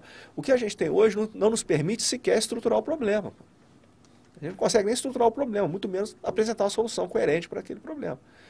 Então, essas, essas, essa, essa manifestação da violência armada, organizada, não estatal, endêmica e hiperdifusa na América Latina, ela adquire esse contorno da insurgência criminal, é o que você vai ver no Brasil hoje entendeu? Então, até legalmente, você não tem ferramenta para lidar com isso. E assim, repito, é um problema que não é brasileiro. Hoje você consegue... Porque existe um, um, um hiato, né? um, um vácuo entre o direito internacional é, dos conflitos armados, é o direito internacional humanitário, o direito internacional dos direitos humanos e o nosso direito interno, o direito interno. Então, quando você pega, você quer dar, tratar com um grupo de 25 homens armados, de fuzil, explosivo, etc. Pô, eles são criminosos comuns? É aquele cara que estava roubando galinha, aquele, aquele arcabouço jurídico me permite tratá-los assim? Ou eles são combatentes, ou eles são terroristas, ou eles são insurgentes. Até para. Então, ou seja, existe um vácuo hoje. A gente não consegue enquadrar isso, Você tipificar não consegue, né, não consegue, essa ação. Não consegue. Por quê? Porque as nossas ferramentas teóricas, elas estão ultrapassadas. Sim. Então, o jurista não consegue enquadrar isso. Assim como a polícia tem dificuldade para enquadrar esse tipo de ameaça. Assim como o acadêmico não consegue enquadrar, assim como o, o, o, profissional de mídia na redação do jornal não consegue enquadrar isso. Entendeu? Eu costumo dar um exemplo é, muito claro de Guantánamo. Né? O, o presidente Barack Obama ele assumiu a, a presidência dos Estados Unidos determinado a fechar Guantánamo. Determinado a fechar Guantánamo. Ele passou oito anos como presidente dos Estados Unidos e não conseguiu fechar Guantánamo. É porque, o que, como é que ele enquadra aquele cara que está ali? É, é, é, um, é, um, é um exemplo muito simples, mas assim. Uma ilustra... coisa está determinado quando o problema não é seu. Não é seu, mas assim. Você ele vai... não é responsável pelo. O que, que, ele vai fazer? Ele vai tirar aquele cara e vai mandar para os Estados Unidos? Aquele cara foi um, um jihadista que foi preso numa caverna do Afeganistão? Ele não pode pegar aquilo ali e mandar para ser julgado na corte americana porque o arcabouço jurídico norte-americano não, não, tem enquadramento para aquilo. Sim. Aí ele vai recorrer ao direito internacional humanitário, que é o direito internacional dos conflitos armados, por incrível que pareça, também não oferece um enquadramento claro para aquilo. Você não tem como enquadrar, é difícil você enquadrar aquilo ali como, como, como, como, combatente. E até que ponto ele violou as leis da guerra, etc., porque ele operava fora das, das leis da guerra. Então, assim, você hoje tem um vácuo nessa estrutura teórica que é, é, difícil de você preencher e manejar. Agora, só que seja um jihadista, seja um insurgente, seja um, um, um, um membro de uma facção criminosa, ele sabe explorar muito bem esse vácuo legal. Então, assim, eu estou dando esse exemplo do, do, do jurídico para mostrar é, que na, nas nossas estruturas teóricas falta é, a gente adequar aquele conhecimento tradicional, aquela doutrina tradicional, ao desafio real do mundo de hoje. Então, isso acontece no mundo jurídico, acontece no mundo policial também. Sim. Então, você tem uma série de problemas, protocolos, etc., que não são exatamente enquadrados ali. Então, por exemplo, é, isso orienta até a, a, o treinamento, orienta a aquisição de material, não é isso? É, você tem, vai ter nas Forças Armadas também, porque, por exemplo, nas Forças Armadas, é o conceito de insurgência é, vincula a insurgência a uma agenda política. Então, se você não tem uma agenda política... E uma ameaça externa e uma, e uma, predominantemente é uma ameaça externa. Né? Mas quando você fala em insurgência, em, em problemas, é, ameaças é, não estatais internas, a visão tradicional é, vincula esse tipo de ameaça a uma agenda política, que a insurgência criminal não tem. Então, quando você pega, é muito claro quando você vê um acadêmico ou um profissional de mídia questionar a ação da polícia segundo padrões tradicionais. Uhum. Entendeu? Por que, que não usou spray de pimenta e, e bala de borracha? Porque, cara, o cara não está roubando a galinha, cara.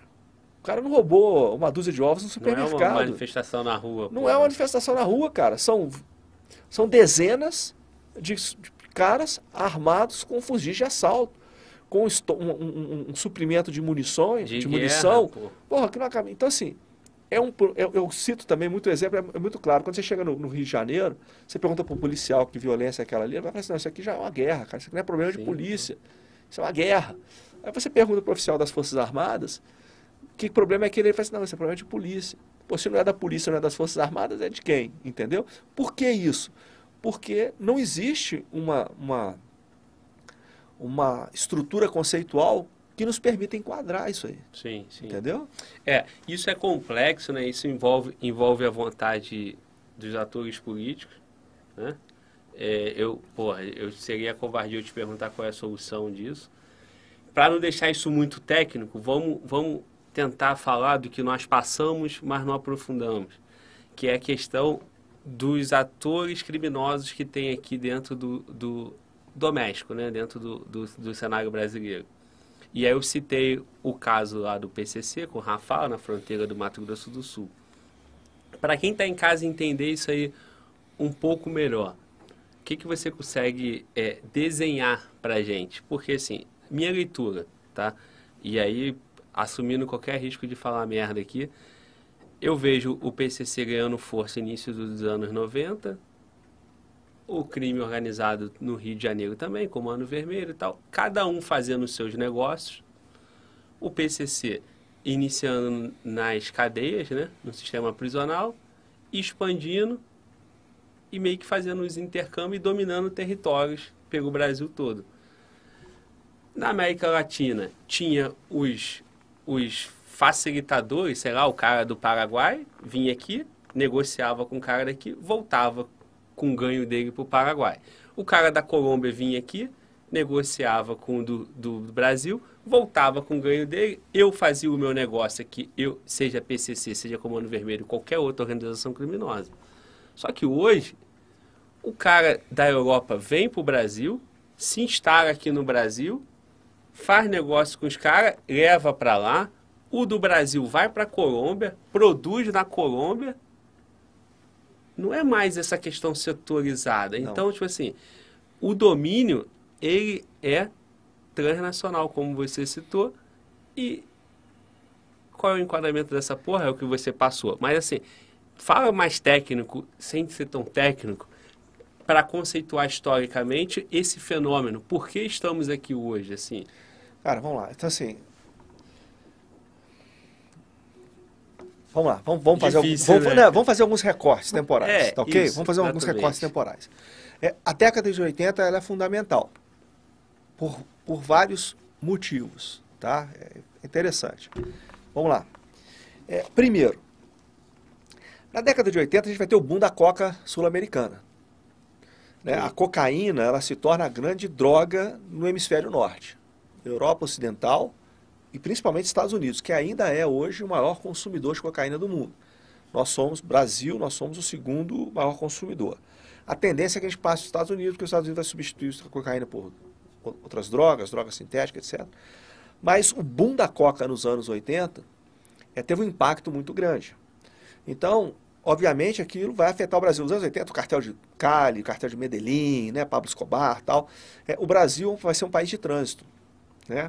E a, a cocaína vai chegar aqui também.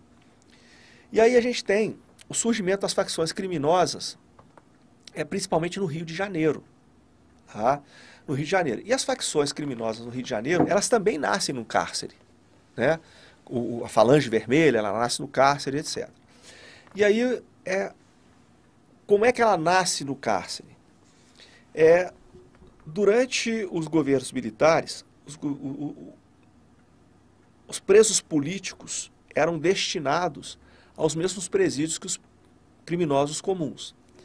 E aquela convivência, principalmente ali na Ilha Grande, né, no presídio da Ilha Grande e tal, é, os presos comuns começaram a perceberam que os presos políticos levavam uma vida melhor.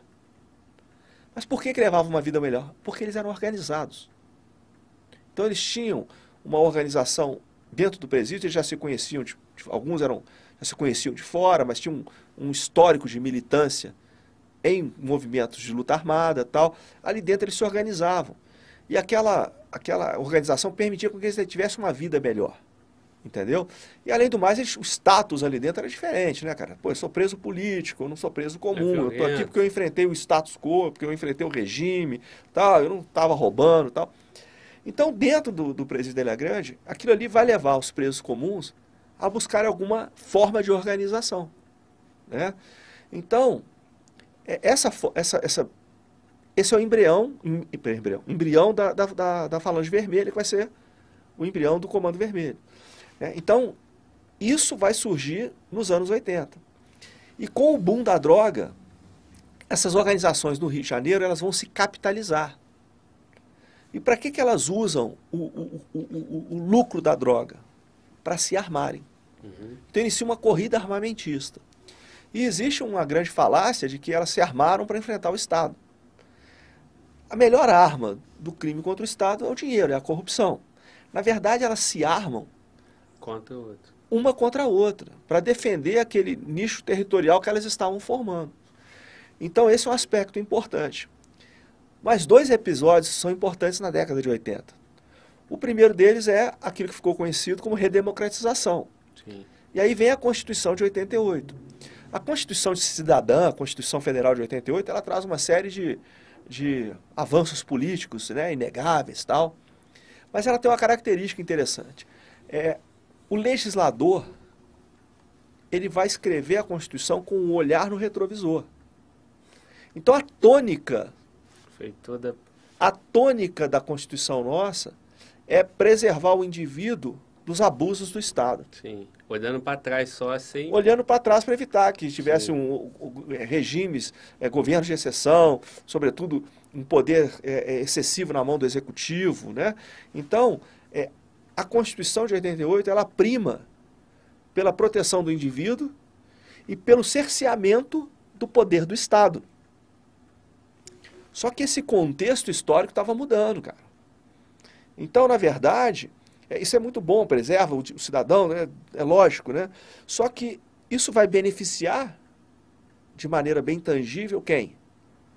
Aquele, aquelas, aquela, aqueles grupos criminosos que estavam começando a se a, a ganhar, né? a ganhar uma, uma, uma, uma estrutura mais robusta, Uma uma forma, forma, né? mais, mais consistente. E o terceiro, com, uma- um terceiro componente de destaque nos anos no- 80 é o final da Guerra Fria. Entre 89 e 91 tem-se o o fim do Império Soviético. Então, esses movimentos de luta armada na América Latina, que tinham um viés ideológico muito claro, Acabou, né? Em acabou tese. em tese, É, entendeu? Então, assim, é, pelo menos no- na sua, na sua modalidade de luta armada, né? Sim. Então, o que, que acontece? Você, você pega os anos 80, todos esses elementos, eles vão contribuir diretamente para o avanço muito significativo do, do crime organizado. É, no, no Rio de Janeiro vai acontecer um episódio interessante que é a, a administração Brizola, né? Brizola, né? O doutor Rogério Greco, ele enfatiza muito que o Brizola deixou dois grandes legados, um positivo e outro negativo. O positivo foram os CIEPs, né, os Brizolões, e o negativo foi a, a proibição da polícia de entrar na- nas, nas comunidades. Isso contribuiu muito para a territorialização daquele, daquele espaço geográfico. Sim. Né? E aí a gente entra nos anos 90, o crime vai, vai ganhar um impulso muito grande no estado de São Paulo, depois do episódio que foi conhecido como Massacre de Carandiru. Carandiru. Então aquilo ali vai permitir, vai impulsionar os presos a se organizarem mais. E aí vai surgir o Partido do Crime, do Partido do Crime surge o PCC. Sim. Correndo o risco de estar falando besteira aqui também, se eu estiver falando, peço desculpas, né? Então, mas o PCC, ele vai adquirir características diferentes. E ele é ele tem um perfil diferente, tá? E, e- essas organizações aí ele entra nesse volta aquele conceito de insurgência criminal. O que, que elas vão buscar efetivamente? É, principalmente o PCC é muito característico nisso. Vai buscar o controle da economia ilícita, da atividade ilícita, das zonas produtoras até os mercados distribuidores. Então, paulatinamente, o PCC vai se expandindo. Paulatinamente, o PCC vai se expandindo. Tanto é que a gente falou, o momento que ele cruza a fronteira é com a eliminação do Rafah. Né? Agora, aí você falou, pô, o cara da Europa vem aqui, o crime é transnacional, antigamente da colônia. A gente vai entrar num conceito muito importante, muito interessante, chamado convergência e hibridização de redes de ilícito. Convergência e hibridização de redes de ilícito. Então, vou começar do simples para o complexo, exemplos mais simples para o complexo. Uma comunidade no Rio de Janeiro, por exemplo, o cara tem que manter o traficante, aquele olheiro ali, o traficante tem que manter aquele olheiro ali, 24 barra 7 em cima da laje. Uhum. Não é isso? Pô, não pode acontecer, não pode correr o risco da polícia entrar, Entrar ou de uma saber. outra facção entrar e não saber. Então aquele tem menino tem que ficar na laje 24 barra 7. Para aquele menino ficar, isso é uma atividade ilícita, diretamente ligada ao tráfico, não é isso? Sim, sim. Só que para aquele menino se manter na laje, pô, o traficante tem que comprar a quentinha com a. Na, na, na birosca da esquina ali. Então aquele cara que faz a quentinha é uma atividade informal. Não é isso? Só que elas começam a se, se tornar interdependentes. O cara faz o baile funk para poder vender droga, para vender, ve- vender aquela cerveja que ele é fruto do roubo de carga. Tu que é do Rio, tô falando besteira? É isso mesmo? É isso. É isso mesmo. Porra, ele, ele, ele, ele, promove aquela ideologia de facção que eu fiz menção agora há pouco. Sim. Mas na através, da, através da música. da- né? através da música, E, e ao da- mesmo tempo está ofertando cultura, lazer. Exatamente. Que o e tal. Estado não É. oferece. Aí o que que acontece? Você vai... Mas na porta do baile funk tem alguém vendendo um churrasquinho de gato, pô. Atividade informal. Atividade formal. Então você vai criando um, um- um- um- link, um vínculo daquilo ali, que vai. São teias, são redes que vão se formando. Então, se você pega, por exemplo, uma comunidade como o Complexo da Penha do Alemão, salvo o melhor juízo, são 330 mil pessoas. Né? É uma atividade majoritariamente informal. Pô, tem noção de quanto é que aquela, que aquela comunidade, aquela economia informal? Cara, eu não estou falando de como. São 330 mil pessoas, cara. É maior que muita cidade do Brasil, pô. Sim. É, tem noção do quanto que aquela economia informal depende da injeção de capital proveniente do tráfico, proveniente do crime, seja tráfico, roubo de carga, etc., contravenção. Então, assim, vão se formando redes de redes. É, determinada ocasião, conversando com um coronel da Polícia Militar do Estado do Rio de Janeiro, ele falou assim, pô, Visaca, esse conceito de convergência e hibridização de redes de ilícito é muito interessante. Porque no meu dia a dia aqui, eu não sei se eu estou combatendo tráfico de drogas, se eu estou combatendo roubo de carga, se eu estou combatendo contravenção, quando é que termina um e come- começa o outro? Conversando com um colega meu, também policial federal, que atua na fronteira sul, é, ele falou a mesma coisa. Ele falou assim, cara, a gente está com dificuldade de delimitar um escopo de uma investigação. Porque a gente começou com contrabando de cigarro, aí já entrou automaticamente no tráfico de droga, logo que você viu, a gente já estava no, no tráfico de arma. Então, assim, E o teatro operacional é diferente, a completamente é diferente, diferente. completamente diferente. Então, assim, o que é o conceito de convergência e hibridização de redes de ilícito? É a formação e o desenvolvimento de redes, né, expansão de redes de ilícitos que envolvem atores estatais e não estatais, atores estatais e não estatais, partícipes em atividades lícitas, ilícitas e informais. Então, o ator não estatal, a gente já falou aqui, falou de PCC, falou de Comando Vermelho, falou de Terceiro Comando Puro, etc. Agora, e os atores estatais? Então, você pega, por exemplo, tem muito estado na América do Sul que é associado ao crime organizado e tem estados que são praticamente narco-estados, entendeu? Então, assim, é, esses, esses estados, é, eles compartilham interesses comuns com esses atores não estatais. Então- E naquele momento lá, desculpa te interromper, naquele Claro. momento da década de 80, onde começa o boom da Coca, tinha muito isso. Um país exatamente com esse elemento, né? Que é a Colômbia, no caso, imagino. Junto com as Farc ali É, ali na Colômbia existia uma situação em que o Estado estava implodindo. Ali na Colômbia o Estado estava em vias de falência. Tá, já é um país que já amargava uma guerra civil há muito tempo. sim. Então a guerra, principalmente assim, entre, entre é, movimentos de esquerda, os caudilhos locais, etc. Sim, Então, assim, não, não dá pra, não dá pra fazer esse... esse, esse não, esse a Colômbia não. A Tá. Colômbia ela já, é um país, já era um país que já vinha num, é, num, num- num processo de falência. Não, entendi. Tá? E aí entra, vem o boom da droga, que é um componente que, que- que, é, é, acelerou essa problemática na Colômbia. Acende os dois cartéis, Medellín e Cali. Sim. Nos anos 80, existia uma luta dos cartéis, sobretudo o cartel de Medellín, aí na pessoa do Pablo Escobar, contra o sistema jurídico colombiano, contra o poder, é, o poder é, judiciário na Colômbia. Tá? Por quê? Porque a Colômbia estava firmando um, Água. Tá, por favor. a Colômbia estava firmando um pacto de Não, pra ir. Um, um- acordo de extradição com os Estados Unidos. Tá. Então, esses líderes dos cartéis colombianos, eles se auto-intitulavam né, os, os, os extraditáveis, né? Já eram chamados, rotulados os, os extraditáveis. Então, o que eles queriam era impedir essa, essa, esse acordo entre o governo de Bogotá com o governo dos Estados Unidos, é, de, de forma que eles fossem presos e levados para os Estados Unidos. Entendi, entendi. Só que- feito, feito o parênteses, eu só não quero te tirar do- da Tá, tua temática, tá. porque sem, sem querer eu, eu desviei o assunto aqui. Aí, nos anos 90, esses cartéis, eles entram em guerra contra o Estado colombiano. Sim. Nos anos, eles entram em estado. É até um episódio que o, o Pablo Escobar, ele, em 89, ele faz um, um atentado num avião, da Avianca. É, e naquele atentado, tinham cidadãos americanos. Aí é o pretexto que os Estados Unidos tinham para entrar de sola contra os cartéis. E aí vai num vai culminar com a morte do Pablo Escobar, etc. Né? E aí esses cartéis perdem força, mas os movimentos de esquerda na Colômbia, que já estavam ficando órfãos da ideologia marxista, porque o, o, o, a Guerra Fria caminhou para o seu final, é, eles vão se envolver com a atividade ilícita do tráfico e cada vez mais vão estar absorvidos ali pelo, pelos, pelos rendimentos. Entendi. Então a Colômbia, aí tem o Plano Colômbia, que regenera, que contribui para o Plano Colômbia, depois os outros planos é, que, que, que o sucederam, vai é, levar à regeneração do governo de, de Bogotá. Então a Colômbia não é isso, mas você tem, por exemplo, é, alguns estados que têm vinculações, o cartel de Los Soles, por exemplo, na Venezuela.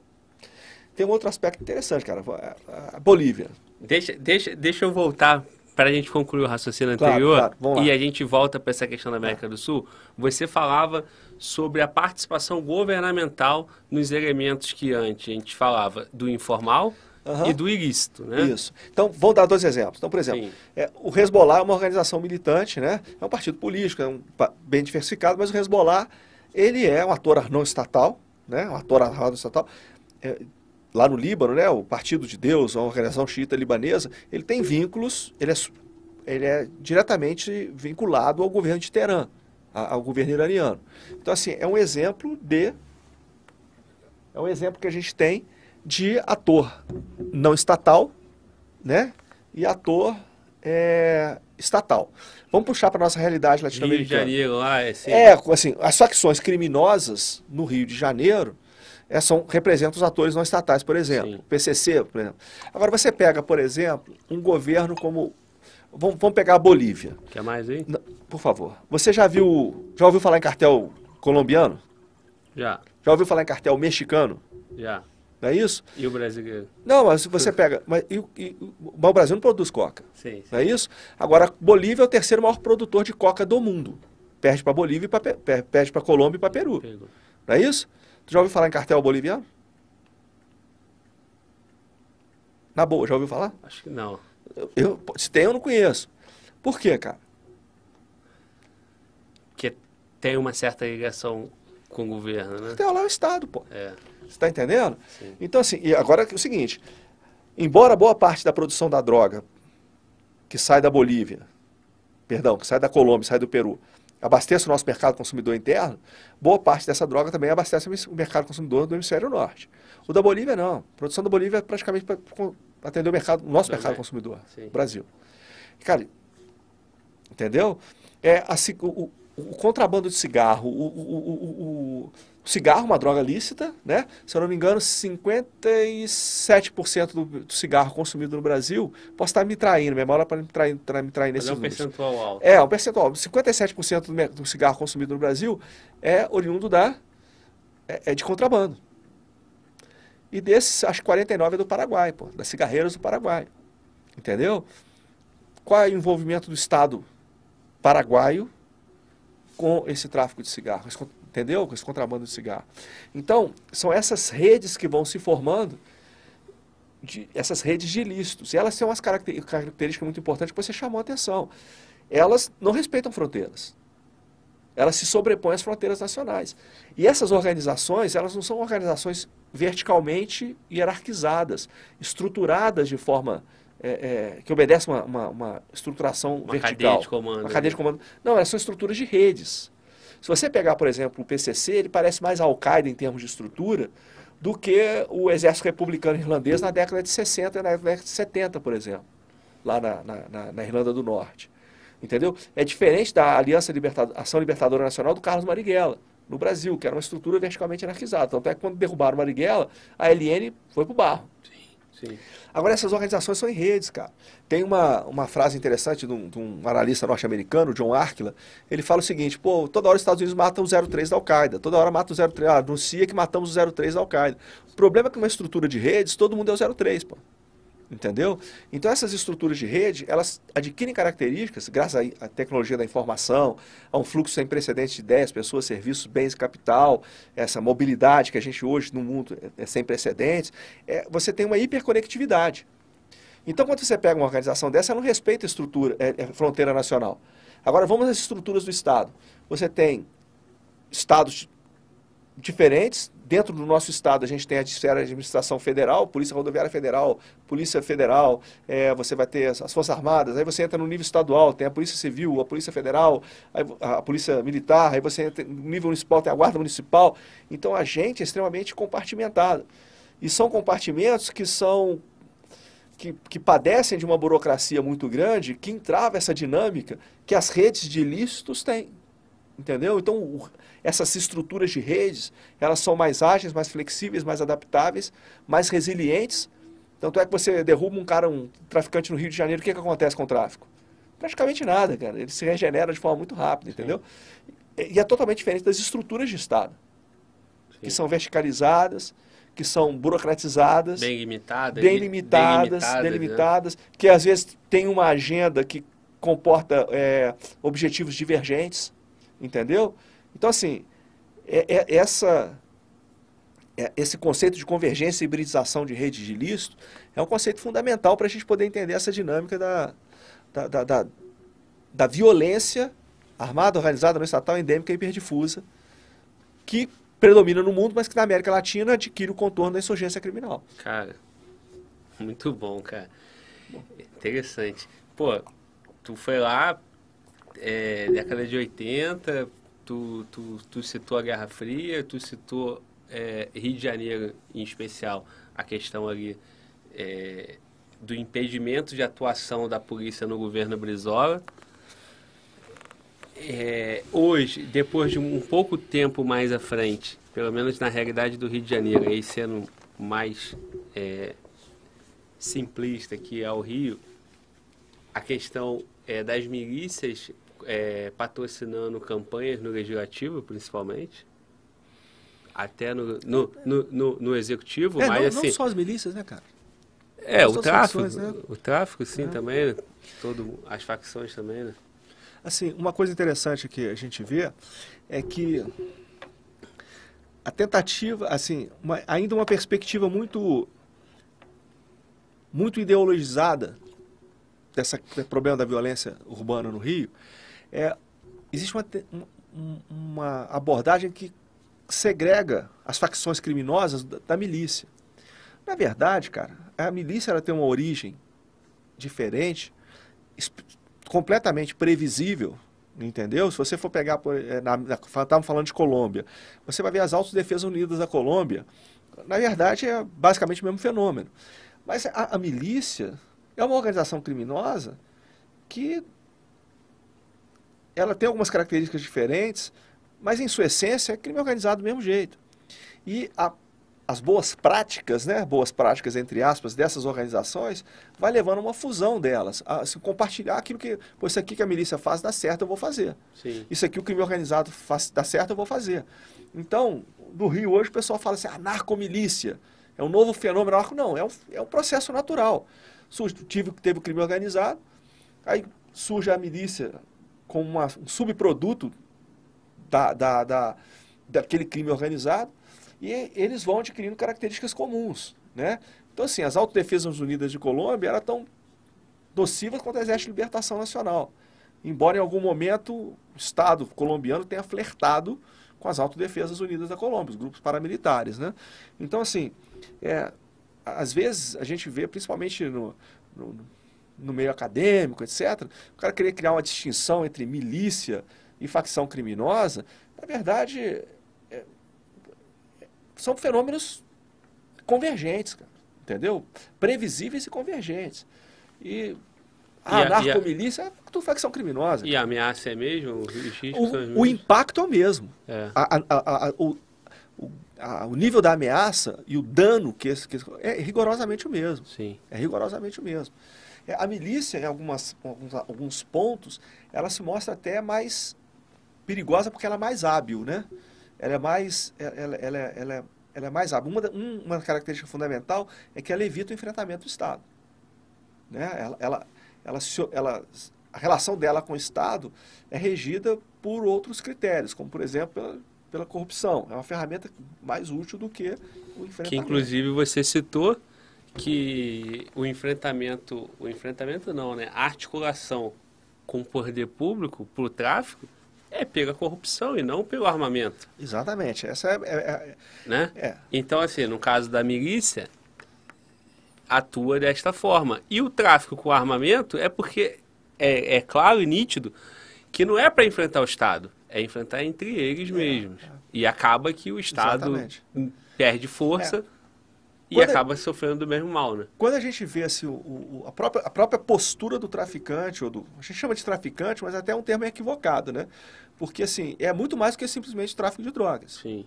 né? Então, se- talvez a gente caia na rotina, caia no, no, no senso comum de falar assim, ah, o traficante, o traficante, mas a gente está falando de um ator armado no estatal, que é um- uma ameaça mais complexa, mais, muito mais perigosa que simplesmente tráfico de drogas. Porque nós estamos ainda pegados lá atrás, né? No Exatamente, início, a né? referência nossa lá atrás. É, Então, assim, é, a postura dele pra- diante do Estado né, é, é- é bem elucidativa. Então, quando é que o traficante, vamos, vamos nos permitir usar esse termo, quando é que o traficante ele, ele luta até morrer?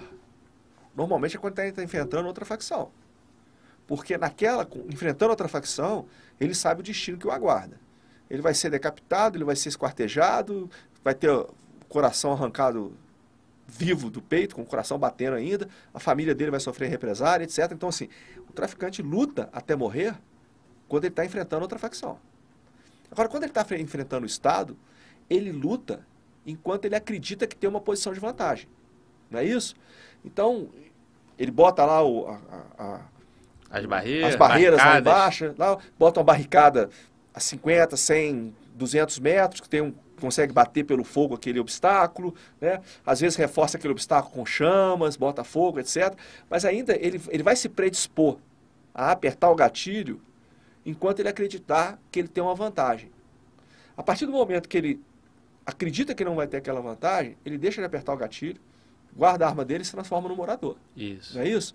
Então, assim, Não raro é o que acontece. é, é, é, é, Foge muito contrário. mata, é, é, é. exatamente. Então, assim, ele luta até a morte enfrentando outra facção. Porque sabe o destino que o aguarda. Sim. Agora, enfrentando o Estado, ele se predispõe a enfrentar o Estado enquanto ele acredita que tem uma posição de vantagem. É, tanto é que quando ele, ele perde, normalmente ele vai perder, perder, até mesmo porque se ele for perder, ele vai ser preso, né? E ele sabe E ele vai, vai voltar a logo. fragilidade Vai que- voltar que é. logo, vai fazer uma pós-graduação lá na, na Universidade do Crime, que é a prisão, não é isso? Sim, sim. Então, assim, ele não luta até a morte. Então, assim, a própria postura do criminoso diante desses dois oponentes é bem elucidativa, né? Verdade. Mas é isso aí, cara. É, é- e, e, assim, você falando parece simples, né? E de fato, eu acho que o cara que está em casa e quem assiste o jornal deveria chegar numa conclusão assim.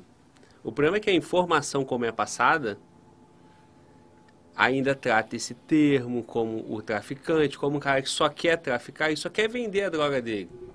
Tem alguém que só quer comprar, consumir, ele só Exatamente, quer né? vender. É. E aí vai fazendo essa confusão, essa desinformação, essa aí vai, vai perdendo o apoio. A única fração do Estado que está combatendo aquilo ali, que é a polícia, vai perdendo o apoio, É. E combate sozinha, né? combate Porque sozinho. a sociedade, boa parte da sociedade, e, e o Estado, inclusive, incluindo as instituições de Estado, é, dão as costas, viram as costas às, às, às forças de segurança pública, que elas são impelidas a combater sozinho, cara. Então, assim, é, vou até compartilhar, é, vamos voltar lá para o Haiti? Vamos, Vou compartilhar duas, duas experiências interessantes que eu, eu tive no Haiti. Então, assim, eu, eu costumo falar sempre isso, né? É, outro dia um colega, um colega meu, outro dia um colega meu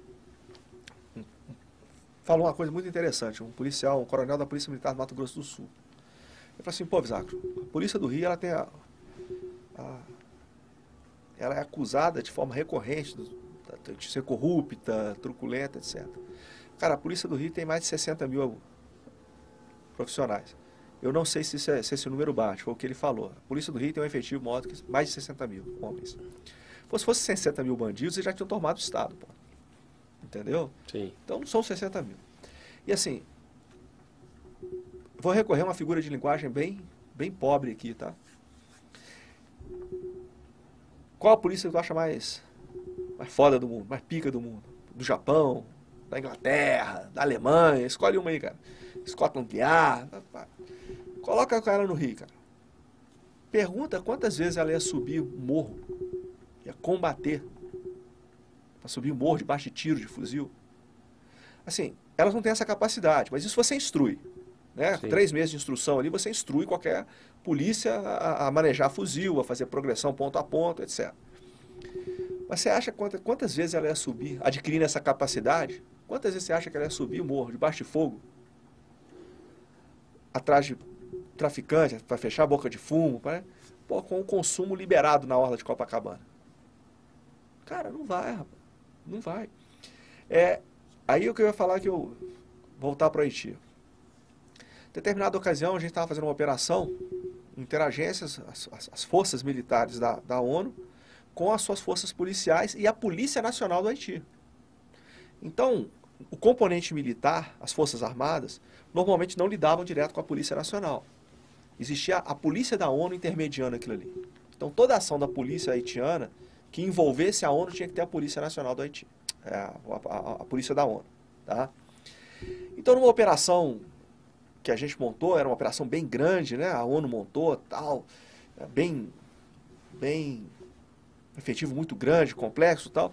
É, nós estávamos fazendo, percorrendo, passamos numa determinada rua e identificamos ali que a Polícia Nacional do Haiti tinha feito algumas. parado alguns suspeitos na rua, detido alguns suspeitos. É, só que de vez mantê-los ali numa posição apropriada, eles estavam com a mão para trás e a cabeça, a, com o corpo apoiado, com a cabeça no muro. Então é uma posição bastante desconfortável. Assim, e que com um minuto é desconfortável. Com duas horas se transforma no martírio. E isso a polícia estava fazendo, assim, algo que a gente julgou completamente desnecessário. E aí a gente, o nosso comandante de batalhão, ele parou e foi chamar, foi falar assim, pô, para que isso? Se os caras são suspeitos, mantém o cara detido aqui, mas não precisa ser dessa forma. E, cara, por incrível que pareça, tinha um policial do Canadá do lado. E o, cara, o policial do Canadá não estava nem aí, cara. E esse policial, cara, e o canadense é um povo assim, chato com esse negócio de direitos humanos, né? Toda organização de direitos humanos internacional, o canadense eh, tem um protagonismo. Cara, ele estava vendo aquilo ali, estava indiferente, cara. Aí a gente foi falar assim, por que está fazendo isso? Ele falou assim, não, aqui, aqui no Haiti é assim que funciona, é cultural. Eu falei assim, não, isso não é cultural não, cara. Isso é um desnecessário que está sendo feito. Mas estou chamando a atenção para esse caso, porque você vê assim, o policial canadense que a gente tem como referência, não sei o que lá, estava indiferente àquela violação de conduta. Numa outra ocasião, nós fomos fazer uma operação que a gente fazia, garantia o perímetro de segurança externo e a ação dentro da casa quem ia fazer era a Polícia Nacional do Haiti, juntamente com, acompanhado pelo pessoal da ONU. Então nós fizemos o isolamento, ocupamos todo, todo o bairro, etc. Também articular, fizeram ação na casa, pegaram ali, acho que se não me engano, cinco indivíduos, cinco pessoas que tinham mandado ali estavam dentro da casa, inclusive três, além dos cinco, tinham três meninas, uma delas inclusive estava grávida. E aí queriam levar todo mundo junto, jogar dentro da da, da, do mesmo camburão e levar para a mesma cela dentro da, da, delegacia. E a gente sabia as condições do, do cárcere no, no, Haiti. E a gente sabia o que, que ia acontecer com aquelas meninas. Elas iam ser abusadas de tudo quanto é jeito, cara. E a gente negativo. Vocês não vão levar essas meninas. E tinha um policial acompanhando, um policial canadense e um policial norte-americano. E a gente negativo, cara. Vocês têm que preservar essas meninas, pô.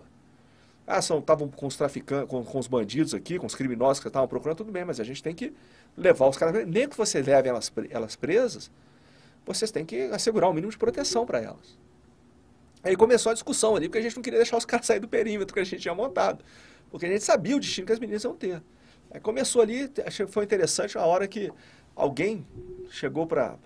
Acho que foi até a nossa assessora jurídica chegou para o canadense, para o americano e falou assim: ok, a gente deixa vocês levarem, do jeito que vocês estão querendo. Desde que você fale para mim agora que se fossem cidadãs norte-americanas ou canadenses, você ia dar o mesmo tratamento para elas. Aí eles, na verdade, o canadense não estava nem aí. O americano, pô, se sentiu, sentiu o, baque, entendeu? Então, ali, no final das contas, a gente arrumou alguma coisa satisfatória, uma viatura só para transportar as três, e a promessa de que o canadense e o americano iam dar, dedicar atenção para que elas iam ser protegidas quando, quando tivessem preso. Mas assim, por que, que eu estou dando esse exemplo? Porque esses policiais, é só de colocar em um ambiente, vamos dizer assim, corrompido como era o Haiti, a conduta dele já foi, foi diferente. Então, se você pegar qualquer. Foi o que eu falei, qual, qualquer polícia do mundo, é melhor que você julgar. Você acha que o cara vai ficar subindo morro, trocando tiro? Se, se o consumo da. Pra, contra traficante, se o consumo da droga é liberado em Copacabana, cara, assim, não existe instituição que suporte a essas, essas contradições. Sim. Então você pega, por exemplo, ah, mas nos Estados Unidos, ó, o cara lá na Califórnia, o uso da droga é liberado, estão querendo liberar em Nova York, não sei. Bom, o americano, é, cara, só que o americano, É ele libera a droga lá, só que ele joga desfolhante nos altiplanos andinos lá na Colômbia para poder erradicar a plantação de coca. Ele bombardeia a plantação de papoula no Afeganistão. Então, pô, vamos fazer igual o americano? Vamos liberar a droga em Copacabana? A gente libera a droga em Copacabana, invade o Paraguai e patrocina um golpe de Estado na Bolívia. Eu não estou advogando isso, é lógico. Eu só estou falando que se a gente for Uma usar... solução coerente. Não, eu estou falando assim, é, é o modelo americano. Sim. Você quer falar com o americano, ah, a droga é liberada em Copacabana? Se você vai comparar, então Então, faça um vamos comparar. modelo. Sim. O- sim. O, modelo americano seria, não, não é liberar a droga em Copacabana, você libera a droga em Copacabana, invade o Paraguai e patrocina um golpe de Estado na Bolívia, você está entendendo? Sim. Então, assim, a- a- essa realidade de contradições, de ambiguidades, que a nossa própria sociedade, o Estado e a própria sociedade fomentam, é o principal insumo para que a gente tenha é, problemas institucionais muito sérios. Mas a despeito disso, foi o que o cara falou, pô, são 60, mais de 60 mil homens, se eu não me engano, não sei se esse número que ele me passou está correto. Pô, com certeza não são 60 mil bandidos, porque se fosse 60 mil bandidos, estava na mão do Estado, estava na mão da. O Estado já tinha caído. Então é um tipo de, de, de realidade dramática, pô, assim, é, comovente. Quando você pega organizações, por exemplo, a Viva Rio, você pega os relatos daqueles, daqueles vitimados no, no- no Rio de Janeiro, você tem a oportunidade de conversar com profissionais no Rio de Janeiro. É, são relatos dramáticos, tocantes, que você vê que os caras estão travando uma guerra sozinhos, em que o a sociedade e o Estado né, viram as costas para eles, os caras estão sozinhos, cara. Entendeu? Então esse é um aspecto assim, E- muito. Assim, e os caras são, são é, tão, a, a grande maioria são tão honestos, tão vocacionados, com tanto amor, que mesmo com essa incoerência toda, eles vão lá e fazem um dele só naquele pedacinho ali. A, a história da, da estrela do mar lá. Ele pega só aquela e salva aquela. Pá. Assim, é, quem, quem, quem tem a oportunidade de, de conhecer um pouco mais, mais próximo a, a realidade desses, desses, desses caras, porra, é assim, é um troço impressionante, cara. Assim, não vou, não vou me permitir aqui ficar contando história de fulano, de Beltrano, etc, etc. Mas assim, quem tem a oportunidade de, de travar contato com a realidade, é lógico que é uma instituição que tem uma série de problemas, de deficiências, Sim. não é isso? Não é perfeita, tem, é, é, tem as suas maçãs podres, etc. Ela tá também no ambiente que é todo imperfeito. corrosivo, né? É, exatamente. Agora, assim, é, quando você pega a história, eu estou falando de Rio de Janeiro porque é o foi o que eu repeti, repeti, aqui- repeti aqui, né? Rio de Janeiro é um caso bem, bem típico, né? Mas se você pegar é, o que acontece com forças de segurança no Brasil inteiro, assim, o troço é fantástico, cara. Assim, o, o, o, o que os caras fazem. É é relato de cara prosseguindo em missão com perna baleada, com tiro na perna, entendeu? E a cara enfrentando 25 caras armados de fuzil, cara. Você pega, cara, qual, qual polícia do mundo enfrenta isso, cara? Não existe polícia do mundo enfrentando isso, cara. Entendeu?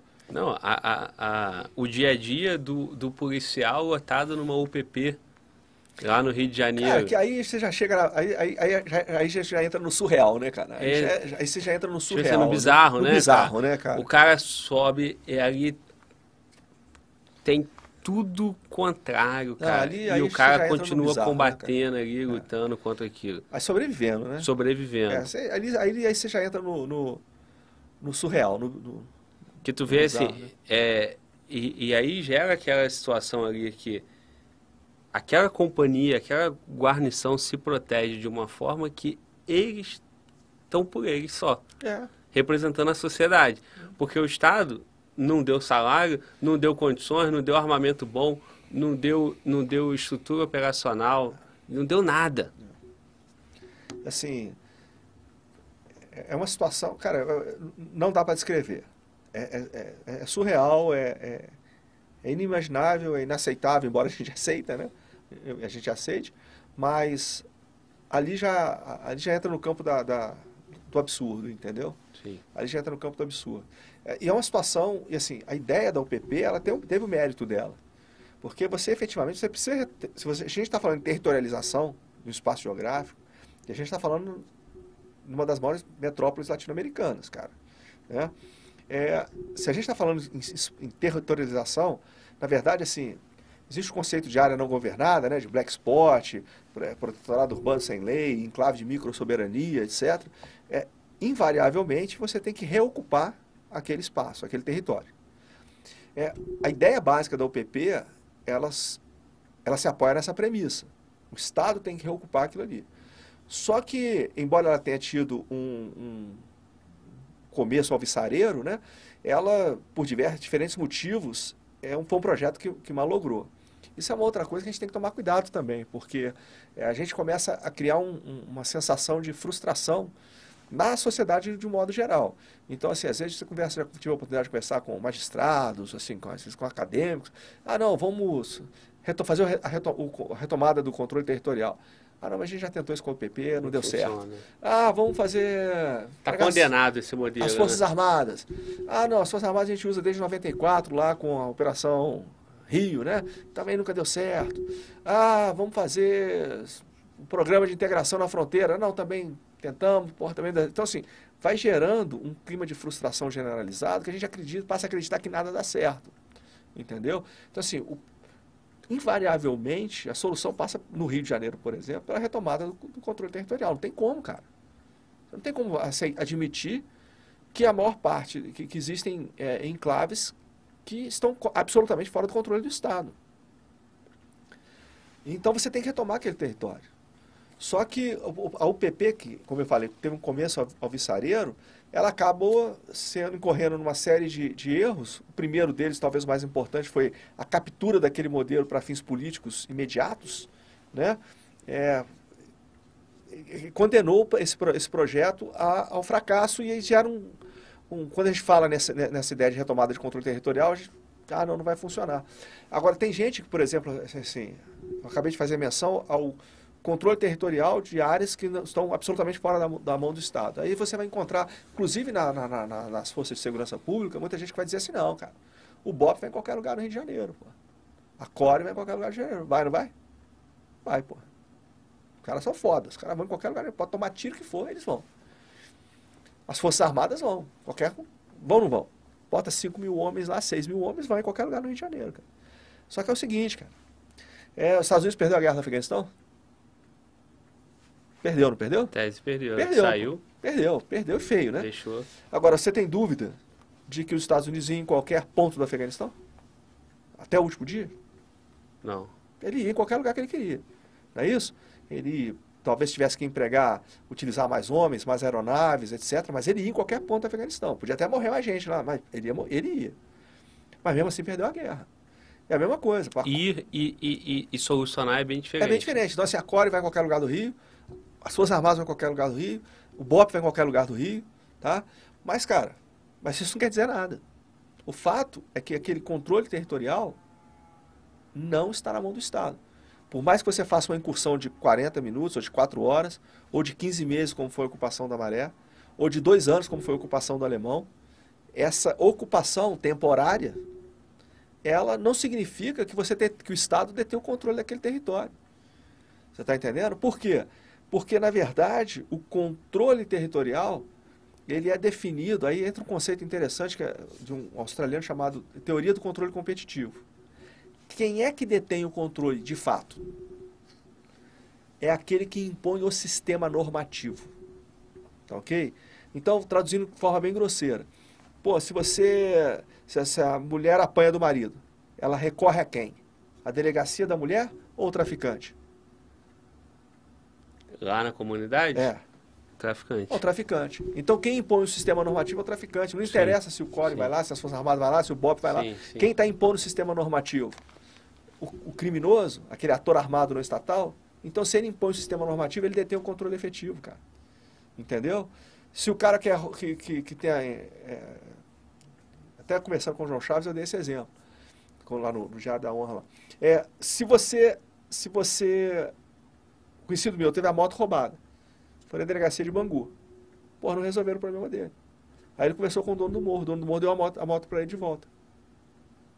Para ele, qual sistema de justiça, qual justiça funciona? Você está entendendo? Sim. Então, isso vai construindo aquele controle territorial. Isso vai, isso impera nas, dentro das comunidades. Isso impera nas comunidades.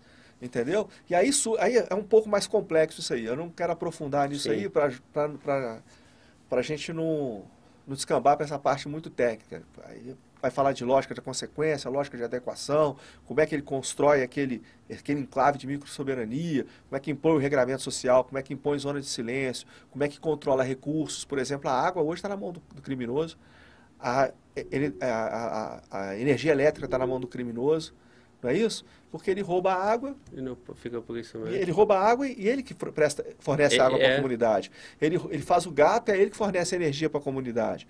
O gás, ele cobra a taxa. A, o, a, a comunicação toda, a internet, internet, a televisão. Então, esses recursos, no final da, das, das contas, estão na mão dele. Pô.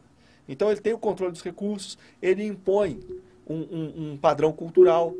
Então, aquilo que a gente falou de narcocultura na América Latina, ideologia de facção no, no, no, no Rio de Janeiro, né, o termo cunhado pelo coronel Mário Sérgio, é, a criança, a referência da criança é o criminoso. Ela não quer ser médico, não quer ser professor, não quer ser engenheiro, ela quer ser traficante, a menina quer ser mulher traficante. Então, tudo isso, é, repito, sem aprofundar nessa discussão aqui para não ficar excessivamente técnico, né? A gente aprofundar na teoria aqui, mas assim isso tudo vai construindo é, esse, essa territorialização daquele espaço geográfico. E isso acontece no Rio de Janeiro. Aí a gente vai ver alguma coisa parecida nas nossas fronteiras, alguma coisa parecida na calha dos Solimões, entendeu? Então assim é um problema, voltando àquilo que a gente estava falando, é um problema que vai muito além. Internacional, né? É transnacional, mas assim, vai muito além daquela visão de que, pô, é o tráfico de drogas. Ah, sim, sim. É isso? Sim, sim. Vai muito além do que simplesmente. Reduzir a, a, a, somente a alguém querendo vender alguém querendo consumir. Exatamente, exatamente, sim. entendeu? Sim. Mas é isso aí, cara. Complexo, né, cara? É, aí, aí também, assim, a questão da ocupação. Não adianta nada você ocupar da forma como foi ocupado antes. Não adianta nada se você não mudar o sistema de justiça, legislativo. É. Então, assim, não adianta você fazer aquela ocupação física com polícia ou forças armadas, não é isso? Isso aí é insuficiente. Isso aí você tem que fazer, é imprescindível, tá? É, é, aí a gente tem que tomar cuidado com, com não o discurso fácil, né? Não tem como não ter isso não na solução, ter, é, na parte solução. Da é solução. parte da solução. É lógico que a solução não se resume a isso, Sim. mas isso é fundamental. Teve um coronel norte-americano na Guerra do Vietnã que falou um negócio que eu acho sensacional. Ele falou o seguinte, segurança pode ser 10% ou 90% do problema. Mas, de qualquer forma, é os primeiros 10% ou os primeiros 90%. Então, assim, tudo passa por segurança. Então, não pode ser 100. Você não pode é, é, visualizar uma solução que não tem isso. Porque o que acontece? A gente cai no discurso fácil, né? Ah, não, a gente... É, não, o uso da força só não resolve. É lógico que o uso da força só não resolve. Mas não tem a solução que não passa pelo uso da força. Sim. Isso é fundamental. Então, é o que eu estou te falando. Tem muita gente assim que é, cai nesse discurso por conveniência, né? Ou uma parcela por ingenuidade, agora tem muita é. gente que é por conveniência. Ah, não, não, não vamos usar. É, a força não resolve. É lógico, a força por si só não resolve. Mas não existe solução sem força. Tá? Então, assim, o problema, quando a gente volta na questão da UPP, é que ela ficou restrita aos meios coercitivos do Estado. Então não adianta você ocupar aquilo ali com forças armadas ou com ou, ou, ou, só com forças policiais, como foi o caso da, da, da do alemão, etc. Tá? Então, assim, é o que você falou. É um problema complexo. Entendeu? Eu, particularmente, acredito que tem a solução, cara. Mas, assim, é uma solução que exige um planejamento estratégico que demanda muito tempo. Porque é um problema que foi construído ao longo de décadas. A gente começou a falar nos anos 80 aqui, mas na verdade esse problema ele começa a se manifestar, assim, se a gente pegar um horizonte temporal curto, nos anos 60, que é quando a urbanização desenfreada do Brasil começa a ter seus efeitos sentidos em grandes cidades como o Rio de Janeiro. Agora, se você quiser fazer um retrospecto maior ainda, você vai ver que algumas comunidades do Rio de Janeiro, elas são oriundas de quilombos. Então, assim, antecedentes históricos mais remotos ainda. Agora, sendo assim conservador, nos anos 60 você vai. A gente começa a ter como marcos os anos 60. aquela urbanização vai ser descontrolada. Aí tem os anos 80, que a gente já falou aqui e tal. Até agora, cara, até 2021, né, que já está quase terminando, de 60 para 2021 são 61 anos. São seis, mais seis décadas. Então, se a gente quiser de um problema que vai cada vez se tornando mais difícil. Então, a gente tem que visualizar uma, uma solução que também tem que ter um horizonte temporal de décadas. E nós, no nosso sistema democrático, é, que os governos se alternam a cada quatro anos, a cada oito anos, o horizonte temporal político é insuficiente. Pô. Você não consegue fazer nada em quatro, absolutamente nada em quatro anos, pô, muito, muito pouco em oito anos, entendeu? E assim, até por conta disso, passa, entra a década, sai década, na verdade a gente não está fazendo absolutamente nada, a gente só está contribuindo para agravar cada vez mais o, o problema. Né? Então, se a gente pegar, por exemplo, essa, essa, essa pandemia de Covid, ela traz muitas incertezas. Ela trouxe muitas incertezas. Agora, uma das poucas certezas que ela trouxe é que ela fortaleceu o crime organizado no Rio de Janeiro. Porque a gente teve um ministro de Estado, à época o ministro da Saúde, advogando o diálogo com organizações criminosas para poder implementar medidas restritivas que o Estado não conseguia implementar. Então a gente volta àquela teoria do controle competitivo. O Estado não conseguia proibir o baile funk, mas o criminoso conseguia. Então quem é que detém o quem é que impõe o sistema normativo? É o crime organizado. Então ele detém o controle efetivo. Aí a reboque veio é, o ADPF 635, que assim como o Brizola fez. É, eu, tava, eu impediu, só não quis te interromper, mas eu estava pensando. Impediu o ingresso da, da, da, das forças de segurança Exatamente. pública dentro das comunidades, entendeu? Então, assim, criou, assim, consolidou o domínio territorial ali, criou verdadeiros enclaves, inclusive em termos físicos, né, com estruturas físicas de, de, de isolamento, é, barricadas, barricadas, muros, é, é, é obstáculos para contenção, etc. Então, assim, é, entra década, sai década, o problema só se agrava. O poder bélico ali, o armamento, é. até porque tudo ficou... O Brasil ficou parado somente tentando entender a pandemia. E as operações pararam. As operações pararam. As rodovias também ficaram mais livres é. e, e, tudo aconteceu. É. E aí, assim, aí a, a, gente volta àquilo que a gente já tinha falado também, assim.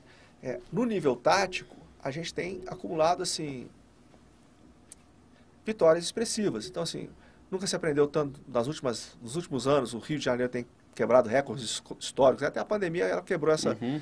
É, recorde histórico de apreensão de armas. É, a gente tem quebrado recorde histórico de apreensão de contrabando na fronteira. Então, assim, no nível tático, a gente tem. É, a gente mostra alguma. Mas será que, que, que o nível tático está tão efetivo ou. Não, esse é que é o ou, problema. Ou o volume esse, que está muito não, maior? Cara, assim, eu acredito que as duas coisas. Tá? Eu, o pitaco meu, esse aí é pitaco. Eu Sim. acredito que sejam as duas coisas. Mas o problema é que vão, vão partir do princípio de que é um aumento da efetividade do nível tático. O problema é que o sucesso no nível tático, o continuado sucesso tático, ele não se traduz em ganho estratégico é, permanente, perene, entendeu? Então, o, o, o, o sucesso tático é, di, diário, rotineiro, ele não se traduz em ganho estratégico continuado, entendeu? Então, seja, é, traduzindo em miúdos, é aquilo que no Rio de Janeiro o pessoal fala muito, né? É o enxugar gelo. Né? Agora que eu já estou é, com medo aqui de tanto estar tá falando de segurança pública no Rio de Janeiro, Rio de Janeiro, Rio de Janeiro. Na verdade, pô, você é policial no, no, no Rio, pô, você vai encontrar gente muito mais qualificada, muito mais, muito mais com uma bagagem muito maior para tratar desse assunto. É até do que. Não, que eu, é, é, a tua contribuição, cara, está sendo pô, sensacional, porque tem toda uma questão estratégica, uma questão histórica, entendeu? E hoje o policial no Rio, ele realmente, ele é assim, fora de, de sério o que os caras fazem lá. E nessa questão do enxugageiro, não tem, não tem mais esperança.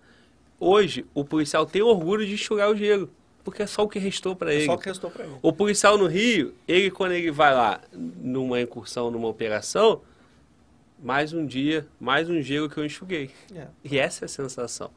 Infelizmente, assim, é, é, só essa. É só essa, cara, é só essa.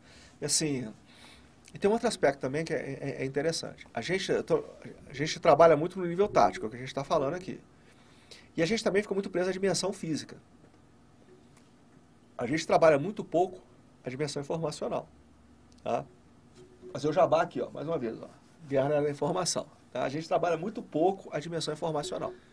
Então vou dar um exemplo aqui. Voltar ao Rio de Janeiro. Quando você pega ali uma patrulha do BOP, uma patrulha do CORE, fazendo aquela progressão ali de forma magistral que os caras fazem melhor do que ninguém e tal, aquela progressão ponto a ponto, tocando tiro com o traficante, chega lá no final, apreende droga, apreende arma, é, captura o traficante, o criminoso, etc. É, esse é um entrever, um embate, isso é um embate na dimensão física. Uhum. Concorda comigo? Só que quando termina aquilo ali, é na dimensão física, e repito, no nível tático. Concorda comigo? Sim. Tá. Só que quando termina aquilo ali, o, o, o, o criminoso ele pega o telefone e ele liga para a associação de moradores sobre quem ele exerce uma influência por cooperação, por cooptação, ou, ou por coerção, ou por cooptação, ou senão ele bate direto na casa do morador e fala assim, todo mundo descer para o asfalto. Eu quero ali queimar pneu no asfalto e faixa condenando a operação da PM, a brutalidade, a truculência da PM. Quando ele faz isso, cara, ele sai do nível tático. Ele vai lá para o nível político, cara. Entendeu? E ele sai da dimensão física e vai para a dimensão informacional. Porque aqui vai ser veiculado pela mídia, que vai inundar a, a, a, a internet.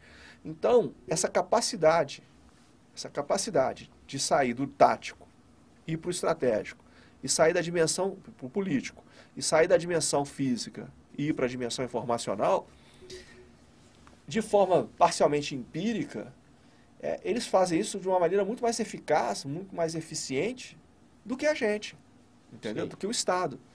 E eles sabem manejar com isso, manipular isso de uma maneira é, é, incrível. Tanto é que, pô, é, é, os efeitos disso são tangíveis, entendeu? São bem tangíveis. O resultado disso é bem tangível, né? Sim, cara. É. Vamos fazer o seguinte, cara. Estamos caminhando para o final. Vamos esquecer, deixar Rio de Janeiro de canto. Eu queria explorar um pouco mais a tua experiência, a tua vivência. É, gostaria que tu falasse um pouco sobre aquele momento no início da tua carreira. Você, você comentou que você tentou o primeiro curso de comandos em 94, 3? 93. 3 e depois em 97, onde você se forma. O que, que dá para tu passar? Cara, experiências com isso. Muito, muito da nossa audiência é a galera que vibra com o exército. Uhum. Quem não está dentro sonha em estar, tá, sonha em ser forças especiais um dia. É, passa um pouco para gente aí dessa tua experiência. assim, é, o curso de comandos é um, é um, curso muito difícil, como qualquer curso de operações especiais, né? Então, na primeira vez que eu... O, curso de comandos tinham 12 semanas na época, né? Mais uma semana zero de administração tal, mais umas semanas de fechar o curso lá, mas de, de pau mesmo, né? Porrada mesmo, eram 12 semanas. Então, na primeira vez que eu tentei o curso, eu fui até a sexta semana. Sim. Era o primeiro curso operacional mesmo que eu estava tentando. Né? Eu, eu me graduei na AMAN em 91, fui servir no Rio Grande do Sul. Sim. Em 92, 92 eu mantei o requerimento para o curso de comandos e, e, fui fazer o curso. Então, assim, é, eu chafurdei ali nessa, nessa primeira, nesse primeiro esforço, nessa primeira iniciativa. Uma das razões é família inexperiência, entendeu? Sim. Eu não, não, não tinha essa bagagem. Quando eu retornei, aí eu saí do Sul, eu vim servir na Brigada Paraquedista no Rio de Janeiro. Aí nesse ínter eu fiz, já tinha experiência de met, praticamente metade do curso de comandos, eu fiz curso básico paraquedista, curso de mestre salto, curso de salto livre, é, mais alguns outros cursos, etc. E aí, eu, meu grande objetivo realmente era, era, era o curso de comandos. Porque o curso de comandos é a porta de entrada para as operações especiais do Exército, entendeu? Aí em 97, com bem mais cancha, bem mais antigo, né? Mais psicológico Porra, também. muito mais, é muito mais, psicologicamente, bem mais maduro, né? Bem mais maduro, assim. A diferença, é, é lógico que houve, é, outros fatores contribuíram, né? Mas acho que o mais importante foi esse. Em 97 eu concluí o curso, né? Tive a felicidade, aí, acho que a maior conquista na minha vida foi a conclusão do curso de comandos, né? É meu grande sonho, meu grande objetivo. Dá até um problema depois, mas cara, o que eu vou fazer da vida agora? É. Mas assim, mas a gente tem que ter ideia que assim, o curso, os cursos, é, eles são simplesmente uma porta de entrada ou um meio de capacitação. O que realmente interessa é o que você vai viver a partir dali. A atuação, né? A atuação a partir dali, entendeu? É, e aí, como eu falei, eu, tive, eu, eu, eu insisti eu tomei a decisão, eu procurei ficar o máximo de tempo possível dentro da, das operações especiais. Então, praticamente ali, um, dois terços da minha carreira foi dentro das operações especiais. Então, eu tive a oportunidade de, de desfrutar daquilo que, que essa atividade me proporcionava. Então, na verdade, eu estava servindo com os melhores soldados, com melhor equipamento, né? empregado talvez nas missões mais, mais, mais elaboradas, né? talvez. Então, assim, sobretudo quando eu servi na, na, na, em Manaus, eu servi lá cinco anos na companhia de Manaus. Então, assim, lá também foi uma experiência muito interessante, porque ela atende toda a Amazônia. Né? Na época, ela, ela atendia toda a Amazônia, tanto a oriental quanto a ocidental. E a Amazônia é muito fascinante, cara, porque, assim, é um mundo muito muito exótico, cara, vamos colocar assim, né? Muito, na verdade, assim, ela tem uma complexidade. É, a primeira é, foi o que eu falei, a Amazônia é muito exuberante, né? Tudo lá é maravilhoso, né? E te cativa, te apaixona. E os problemas lá são muito complexos. Porque você não trata de crime de ilícito transfronteiriço se, sozinho. O ilícito transfronteiriço está associado ao ilícito ambiental, que está associado à temática indígena, que está associado à temática fundiária. Então, eu particularmente gosto dessa complexidade, entendeu? E foi um período ali que, que foi bem, bem bacana, entendeu? Bem assim, com desafios muito, muito, muito, muito é, legais, entendeu? E aí, pô, depois eu volto de novo, saio da companhia, eu vou fazer o curso de comando de Estado Maior e volto para as operações especiais, novamente, mas aí já como oficial de Estado Maior, aí você já vai entrar num outro nível de, de, de planejamento, entendeu? É, eu peguei também um período interessante. Aí vai mais para o estratégico, não é tão tático. Aí você já vai né? mais, é, não é tão, tão tática. Sim. E eu dei a sorte também de pegar ali o período de, do ciclo dos grandes eventos, que trazia um desafio particular, porque era um esforço do Estado brasileiro em promover esses eventos e exigir uma articulação entre agências. Então você obrigatoriamente tinha que fazer articulações no nível político é, com outras agências do Estado, era a Polícia Federal, a Agência Brasileira de Inteligência, as polícias militares no, no, no âmbito estadual, né?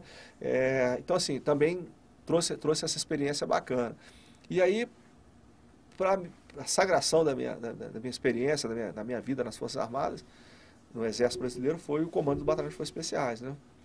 Que é a unidade de referência dentro do, do, Exército. Assim, eu vou até me permitir contar um caso. Eu, tava no, eu fui nomeado comandante do Batalhão de Especiais, estava no Haiti. Aí, em determinada ocasião, estava sentado ali com, com, com conversas com os colegas ali numa roda, sentado papiando e tal. Aí um capitão, do nada, chegou ali para mim e falou assim, cara, assim, coronel, o senhor tem noção de que o senhor vai comandar o batalhão mais foda do Exército Brasileiro? Eu falei assim, cara, nem tinha caído a minha ficha nesse sentido, porque eu já estava tanto tempo na atividade que você vai entrando na rotina, né? Falei, cara, esse cara tem razão, cara, vou ter a oportunidade de comandar o batalhão mais foda do Exército Brasileiro. E foi assim, entendeu? E, e foi uma operação, foi um período também muito bacana.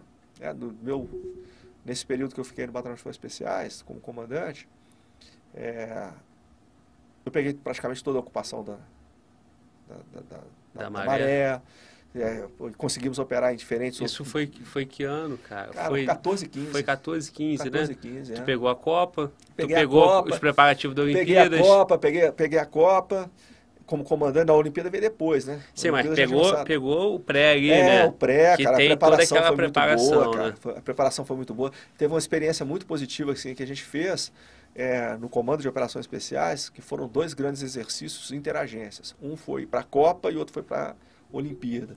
A gente conseguiu reunir boa parte dos times táticos das Forças de Operações Especiais do Brasil inteiro, em Goiânia. Goiânia tem estrutura muito boa. Então a gente pô, levou o pessoal de São Paulo, o pessoal do COT, da, da, da, daqui de Brasília. Pô, foi o pessoal do, do, do, BOP do Rio, pô, acho que a CORE do Rio foi também. Pô, o pessoal da, da COI de São Paulo, do, do Tigre do Paraná, entendeu? Então, assim, do BOP de Minas, né? na época não sei se era BOP ainda, se, se era GAT ainda, se, se já, já, era, era BOP, e tal. O pessoal da Brigada Militar do Rio Grande do Sul, né? Então, assim, foi, foi um modelo de, de, de, de, de treinamento conjunto, né, porque envolvia Marinha, Força Aérea também, e interagências, porque envolvia todas essas agências, pô, muito bacana, cara. É um tipo de, de um tipo de atividade, se a gente tivesse a oportunidade de, de manter essa, esse padrão bienal, acho que o, o, Brasil ganharia muito, né? O país ganharia muito. Mas foi uma experiência muito positiva, né, cara? E toda vez que você tem, tem essa... A, a comunidade de operações especiais, ela é muito ela compartilha problemas, realidades, experiências comuns, né? Então, toda vez que a gente tem essa oportunidade de fazer isso, a gente trabalhava muito como se fossem especiais norte-americanos, seja você trabalhando com, com, com, com, forças de operações especiais de outros países, é, seja você trabalhando com as forças de operações especiais nossas, né? E assim, o Brasil tem um negócio que outros, outros países não têm, né?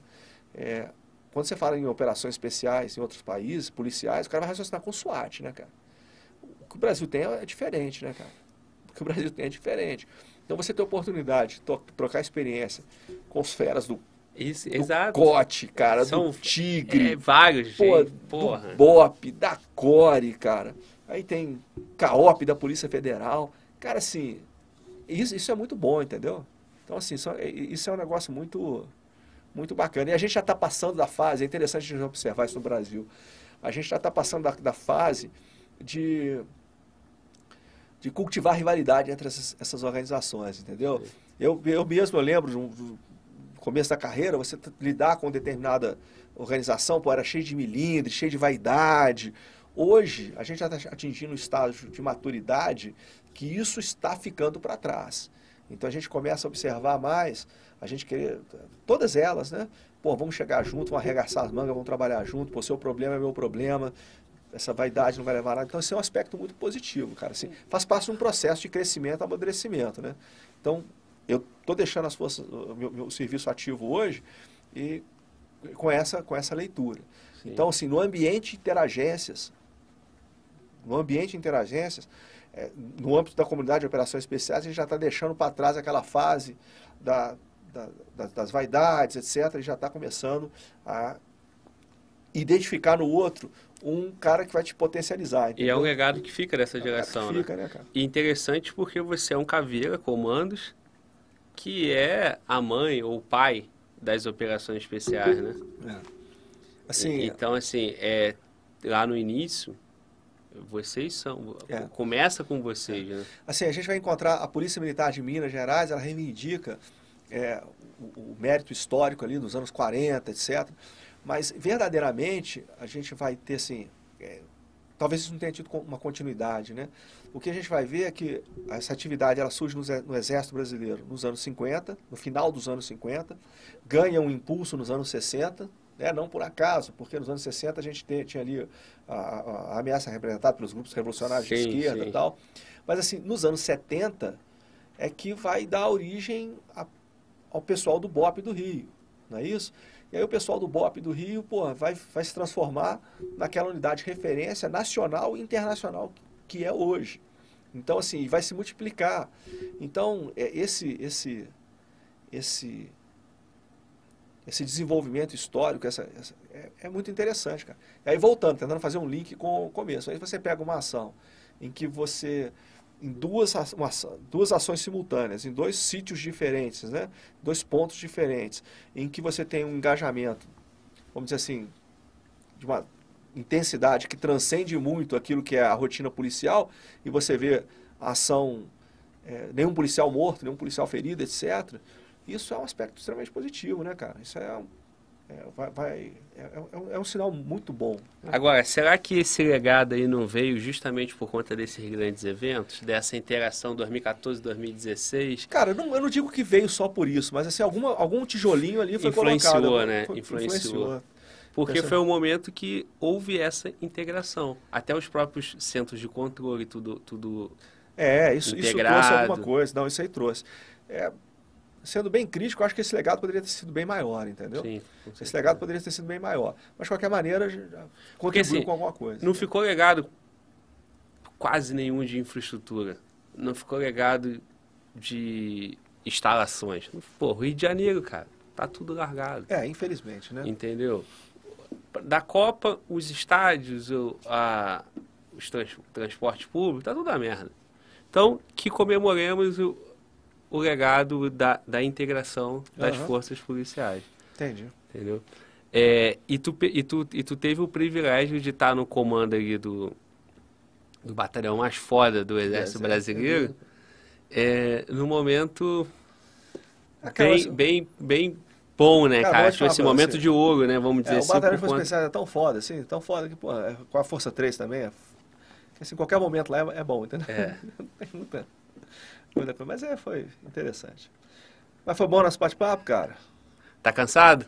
Pô, tô louco pra ir no banheiro. Tomei água pra caramba aqui, pô, tô desesperado pra ir no banheiro. Vai lá, pô, pode ir. Posso ir? Tá? Pode ir. Pode ir. Tranquilidade. Só de chegar aí e lá o rapaz vai te orientar. Rapaziada, é seguinte, aqui comigo, ó, nessa câmera aqui. Mandem pergunta, eu sei que tem um superchat aqui, apenas um, pelo que eu vi, e eu vou ler já já, tá? Só esperar o Visaco voltar.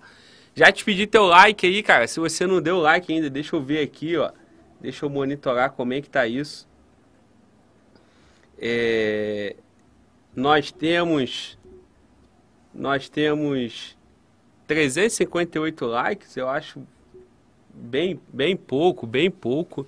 Estamos é, aqui numa conversa, cara, que conteúdo valioso, cara, valioso. Às vezes é o conteúdo mais informal, mais risada, mais história, mais engraçado. É maneiro, mas esse também é um conteúdo muito importante. Já deixa eu, eu já dar o spoiler do nosso próximo podcast, tá?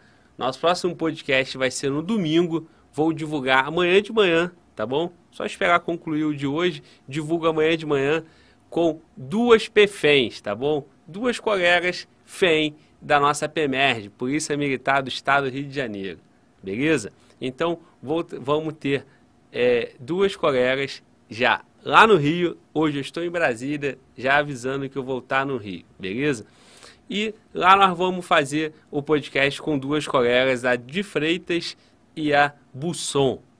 Beleza? Então, colegas que têm a realidade que o Visaco está falando aí, é, a parte tática, o front, o enxugar gelo ali no Rio de Janeiro. Então, cara, os colegas estão dentro de UPP, estão dentro do confronto, estão lá diariamente é, é, participando dessa guerra que o governo brasileiro, o governo do estado do Rio de Janeiro, se nega a reconhecer que é uma guerra, mas de fato é uma guerra, parceiro. Se aquilo no Rio de Janeiro lá não é guerra, não sabemos mais o que, que é. Então, experiência policial de quem está no confronto, realidade da mulher na polícia, realidade da mulher não só na polícia, mas no confronto, puxando a ponta, trocando tiro, você vai ter no domingo aqui no Fala Globo Podcast, beleza? É... Deixa eu passar aqui, ó. Olha quem tá aí, assombroso, assistindo aqui, monstro. Pô, que legal, que bom que eu vi agora, cara. Passei aqui o o ouro aqui para começar o superchat, já dei de cara com o assombroso. Irmão, satisfação enorme ter você por aqui. Sabe que você tem muita moral, sou teu fã, aprendi muito contigo aqui. É... O colega tá falando aqui, pô, Globo, superchat tem que colocar o cartão, podia ser saldo. Eu, eu não sei se essa questão do saldo, tá? Não conheço, mas é, vou, vou ver, tá? Mas é isso mesmo, tem que ter o cartão, tá? É, e aí, é, Visaco já tá de volta na área aqui. Olha aqui que mandaram aqui, cara. Coronel Visaco para governador do Rio de Janeiro, já estão até te botando na política, cara. Ah, não mexe essa não. é, isso, isso aqui é um elogio ou é uma covardia? É uma covardia, né? Pô, não sei, cara. Não sei. no fundo, a na intenção... pro réu, na, não, a, a, intenção foi boa. A né? intenção é boa, é um elogio, é por tudo que você passou aqui. A população tem esse desejo, né? De ver ações dessa forma, mas desejar alguém governador do Rio de Janeiro, cara, é, um, é, é de fato é. um desafio, uma grande furada, é, cara. É, mais o que? Mais o que tem aqui de, de, de legal pra gente ler? É, é isso, cara. Cara, falamos aí, falamos sobre, sobre, sobre essa parte aí de, de, de, de comandos, mais uma vez comandando o batalhão lá. É, o termo técnico é o quê? Batalhão? O nome do batalhão? É. Primeiro Batalhão de Forças Especiais. Primeiro Batalhão de Forças Especiais. É. Sim. E aí você citou novamente a ocupação da maré. Uhum. Eu falei que eu não ia deixar o Rio de Janeiro no canto. Tá voltando Foi. Já estamos voltando porque o Rio de Janeiro não tem como não voltar, principalmente por esse momento também dessa participação do Exército de uma forma como entendo que uma parcela significativa da sociedade quer ver, que é o Exército é, atuando junto ali com com as instituições de segurança pública, ocupação de terreno e tal. Acredito também que é um sentimento geral do, do, dos colegas é, do Exército, da Marinha, é, de que essa é uma temática de segurança pública, não é uma temática nacional e tal, sem entrar nessas questões é, técnicas. Experiência lá na Maré, um ano e seis meses na Maré, um ano, e, um ano e seis meses, você 15 citou? Meses, 15 meses. 15 meses, um ano, um ano e três meses. Comandando essa, essa ocupação. O que, que dá para você deixar para gente dessa Cara, experiência? Primeira coisa deixar claro assim, eu não comandei a ocupação. Ah, não, não foi a ocupação. É, eu tinha o batalhão. Participou. O batalhão tinha ah, algumas tropas lá, entendeu? Ok, é, cara, perdão. Vamos lá. É, o, o que é mais importante, cara, eu acho que vou chover no molhado, vou falar aquilo que a gente tinha falado. É a capacidade de ponta de linha, o Estado dispõe dessas capacidades. Uhum. O que falta é proporcionar um arranjo político estratégico coerente para aquilo que a gente está fazendo. Então, na verdade, a ocupação da maré, o objetivo dela foi viabilizar a, a Olimpíada. Porque a maré, ela, ela, ela, ela ocupa uma posição é, importante ali no Rio de Janeiro. Ela é praticamente no, no começo da Brasil ali, né? É, e é, passa pela maré, a linha vermelha a linha amarela, não é isso? É Brasil, cara. São é, talvez as três lado, principais é. artérias de circulação no, do Rio de Janeiro.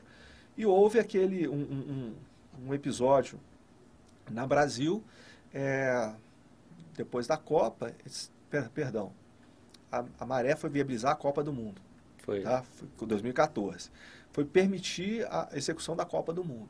Né? Porque um pouco antes teve um, um, incidente, até envolvendo o BOP lá, o BOP perdeu um militar, depois teve uma ação dentro da Maré que resultou ali numa série de, de, de óbitos, etc. Então, para garantir, para viabilizar a Copa, do, a Copa do Mundo, é, de certa forma, foi esse o grande objetivo da ocupação da Maré. Mas isso aí caracteriza um objetivo do político e não um objetivo político. São duas coisas completamente diferentes. Sim. Entendeu? Viabilizar uma, a Copa do Mundo é um objetivo do político, não é um objetivo político nacional.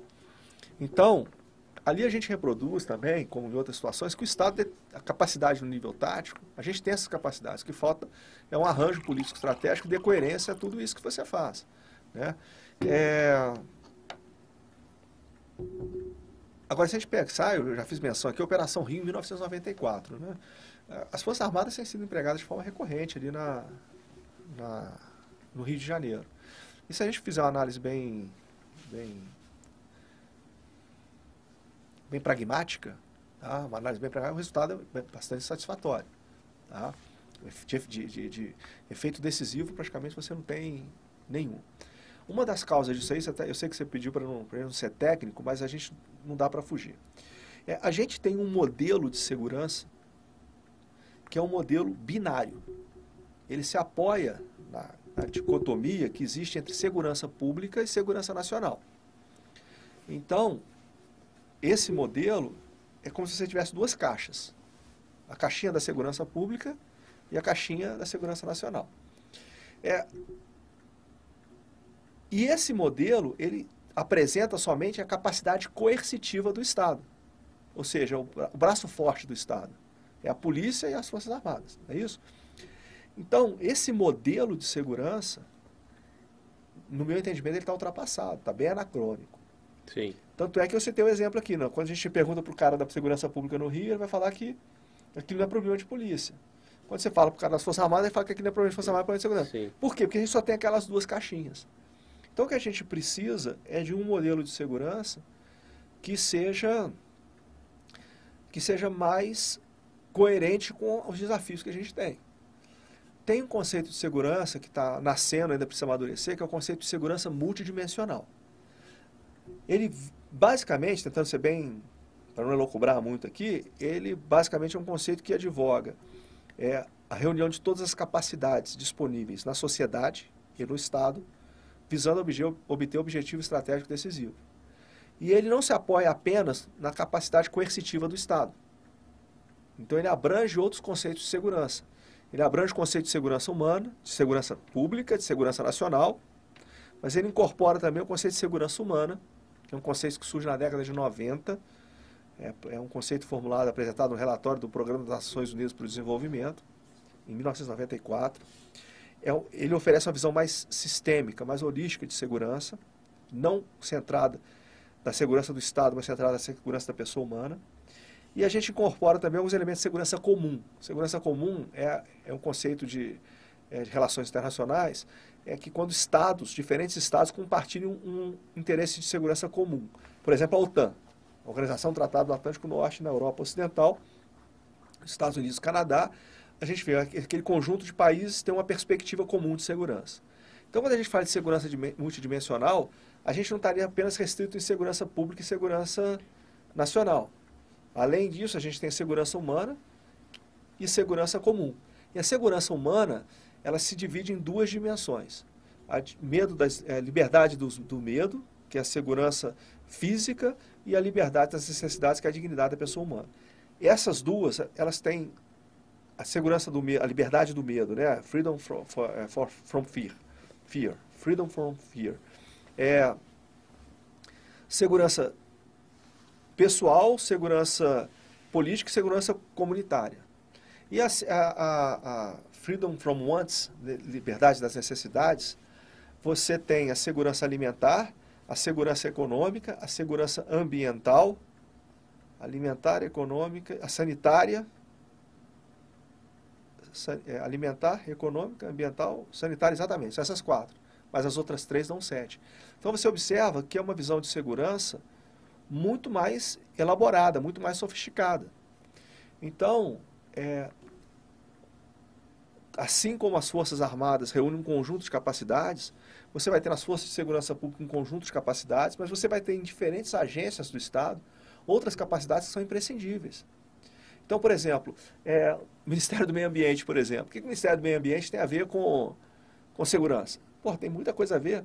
Porque essas áreas, esses espaços que são territorializados pelo crime, normalmente são espaços degradados. São espaços degradados. E que você, dentro do conceito de segurança humana, você tem esse conceito de segurança ambiental.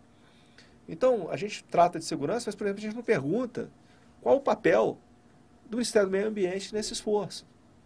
Aí, quando você fala, por exemplo, de segurança comum, já saindo da segurança humana, saindo para a segurança comum, qual é o trabalho do Ministério das Relações Exteriores, do Itamaraty, para promover uma agenda de segurança? Porque o crime organizado é transnacional, não é um Sim. problema brasileiro, é um problema brasileiro. Quando o programa Vigia do Ministério da Justiça começou a apresentar resultados tangíveis, pô, o tráfico começou a sentir o prejuízo, ele começou a utilizar Porto Argentino.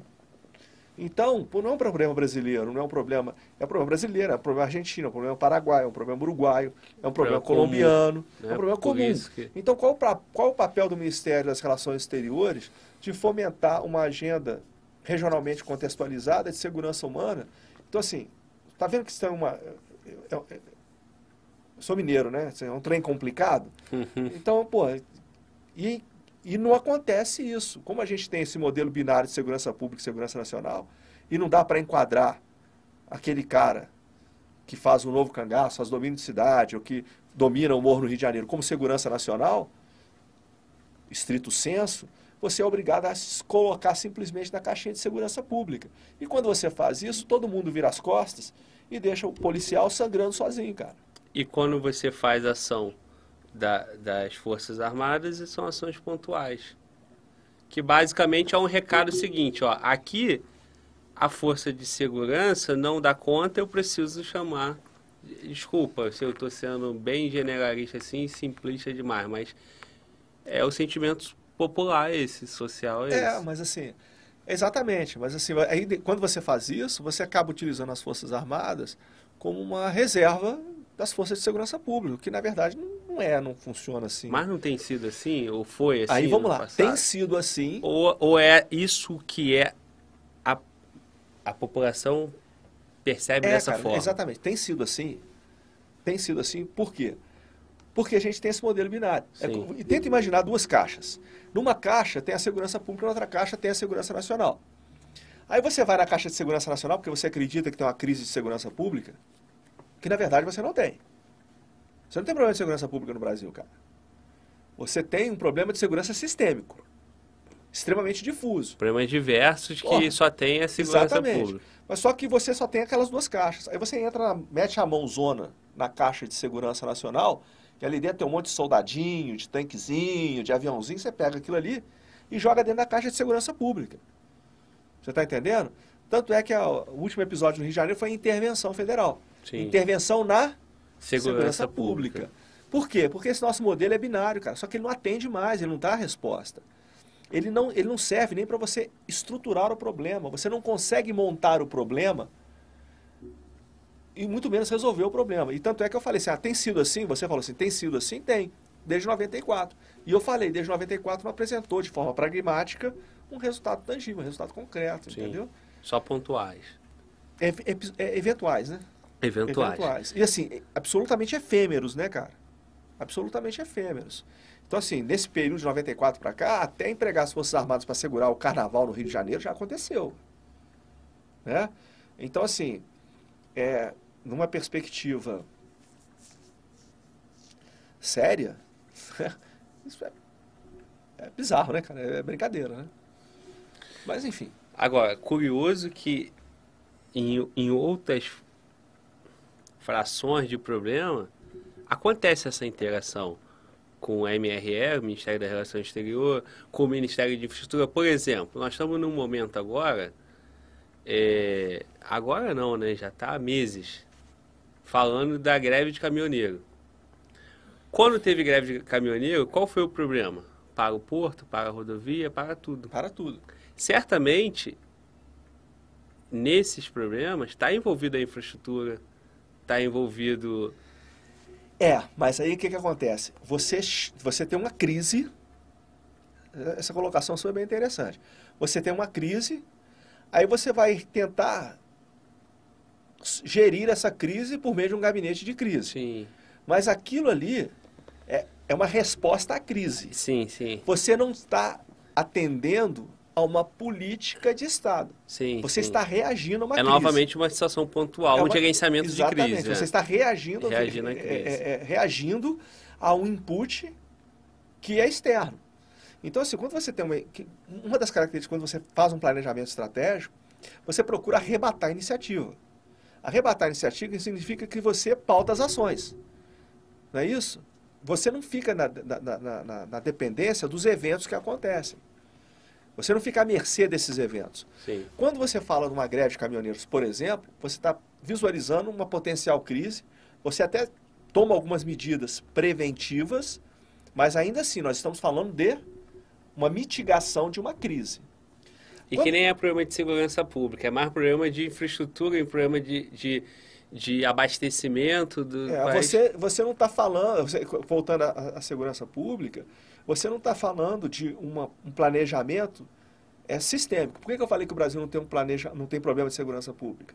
Porque o problema não é de segurança pública, o problema é um problema de segurança sistêmico, extremamente difuso, que exige uma resposta sistêmica coordenada.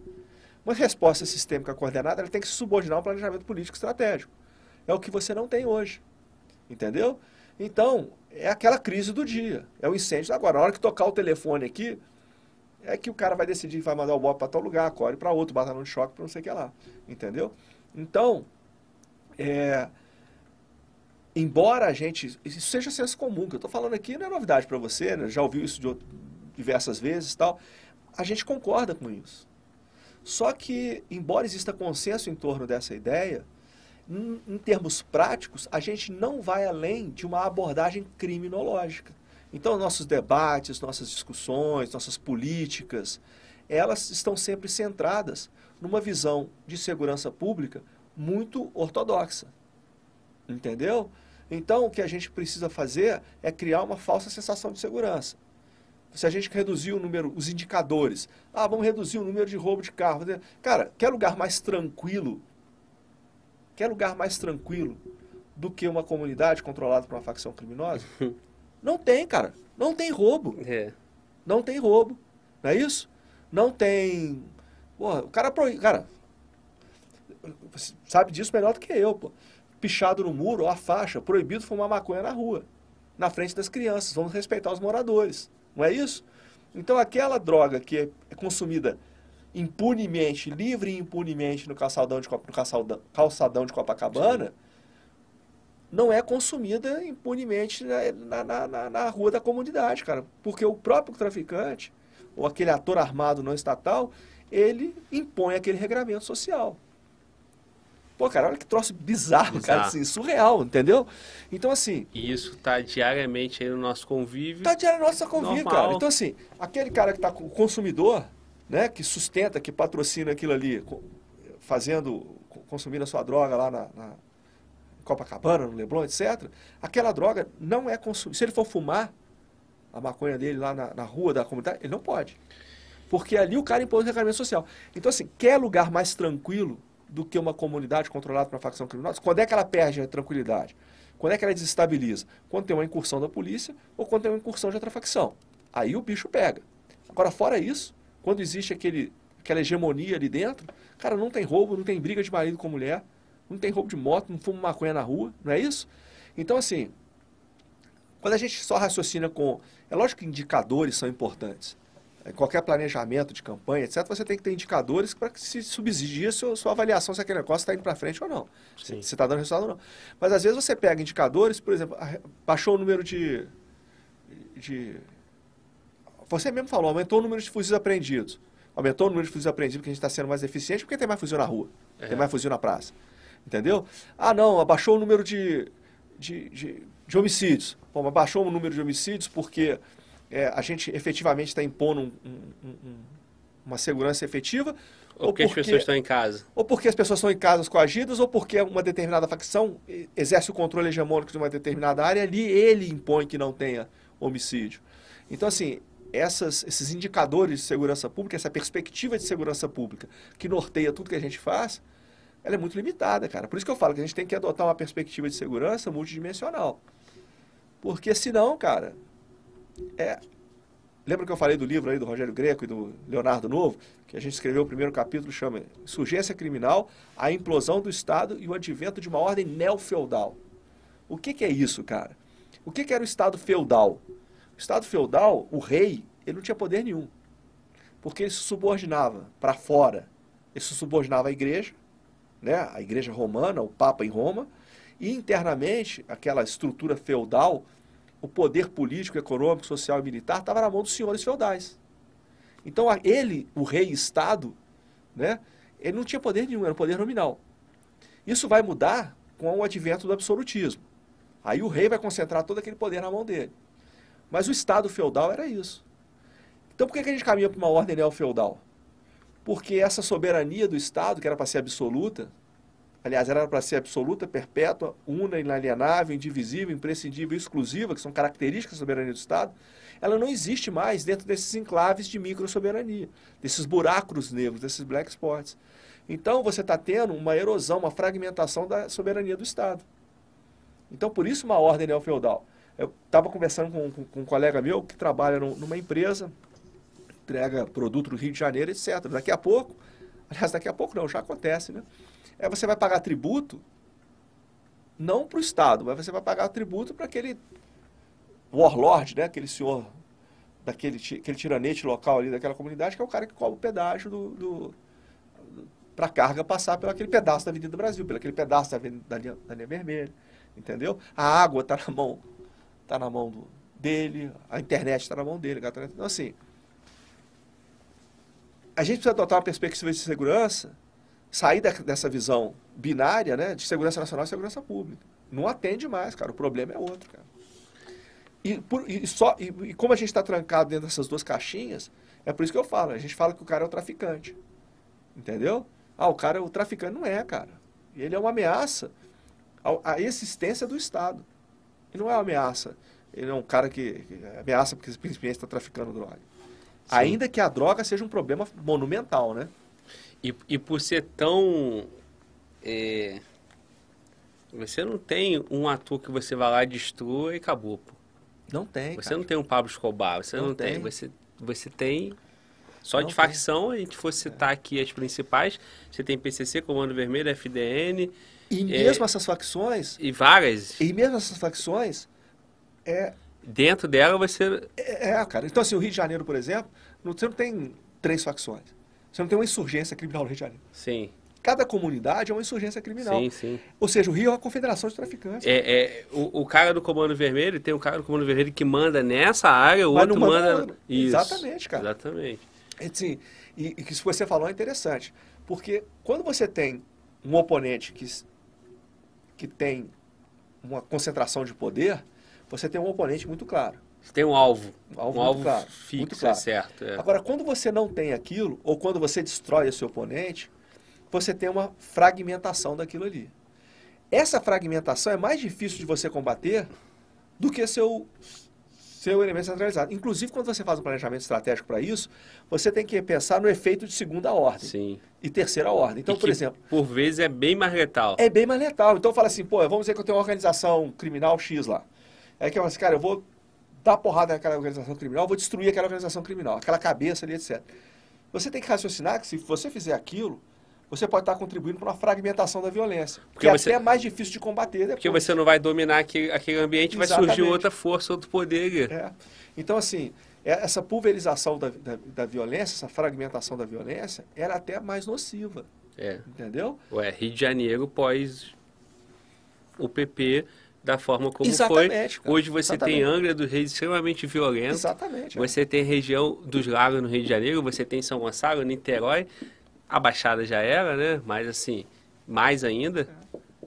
Quando você conversa, eu tive a oportunidade de ouvir o pessoal mais antigo do BOP falando, eu falei, cara, quando eu comecei aqui no BOP, a gente praticamente eu não operava na Baixada, pô. Hoje a Baixada é, é- a gente vai lá de forma recorrente. Pô, raciocinar, falar que em Angra dos Reis, não ia. Que, Hoje assim, não, cara. A Baixada eu também não tenho muito da vivência, mas assim, a Baixada tinha, é, vamos botar assim, um ambiente perfeito, né? Aham. É, falta de infraestrutura, falta de estrutura. O Estado Acesso não estava lá. e tal. É. E aí, quando pulverizou isso, aí entrou a criminalidade É. com o poder. Então, assim, Assim. o BOP. Qual, qual é a ideia da favela, cara, a comunidade? Era para existir só na Zona Sul, pô. Era o quê? Era para ter só na Zona Sul. Em tese, por quê? Explico. É onde, porra, aonde está a praia? Você não tem condições de morar ali. Então você mora na comunidade. E você presta serviço de comércio, de faxina, de ali naquele local. Então, assim, porra, você vai morar em. Citar é foda, né? A galera não vai gostar. Tu vai morar em Campo Grande?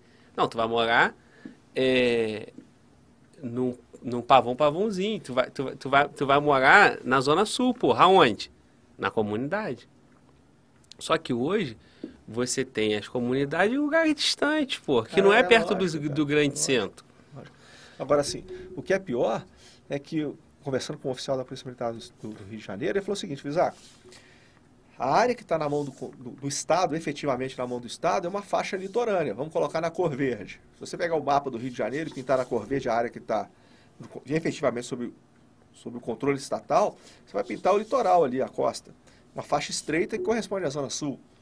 E Mas que ali também tem várias comunidades É, que mas que ali, exatamente. se organiza porque não é Essa- interessante essa- para eles Não, mas essa também. faixa é muito estreita, cara. É, É. muito estreita mesmo, é um asfalto, cara. Entendeu? E você vai ter alguns riscos verdes irradiando dali, que são as principais artérias de circulação da cidade. As Linha rodo- vermelha, a linha amarela, linha- Avenida Brasil e tal. Fora isso, se você, aí você pega o lápis azul e vai pintar aquela área que está fora do controle do Estado. Cara, é o resto da cidade do Rio de Janeiro todo, cara. É o resto da cidade do Rio de E Janeiro ainda todo. assim sabemos que essas faixas verdes, como você colocou, Ainda estão suscetíveis à pressão do... do... pô, quantas comunidades tem na zona sul do Rio, pô? Exatamente, cara. Só que o traficante que quer traficar, que ali tem um mercado consumidor enorme, ele não quer guerra. Ele não quer guerra, mas aquela área não pertence ao Estado. Não pertence ao Estado, exatamente. pertence. Não é porque o Estado tem domínio, é porque não é conveniente para ele, não é interessante, não atende os interesses Exatamente. dele. Aí eu volto àquele contraponto que às vezes até muito profissional de segurança pública insiste em, em bater. Ah, não, mas eu, eu entro lá.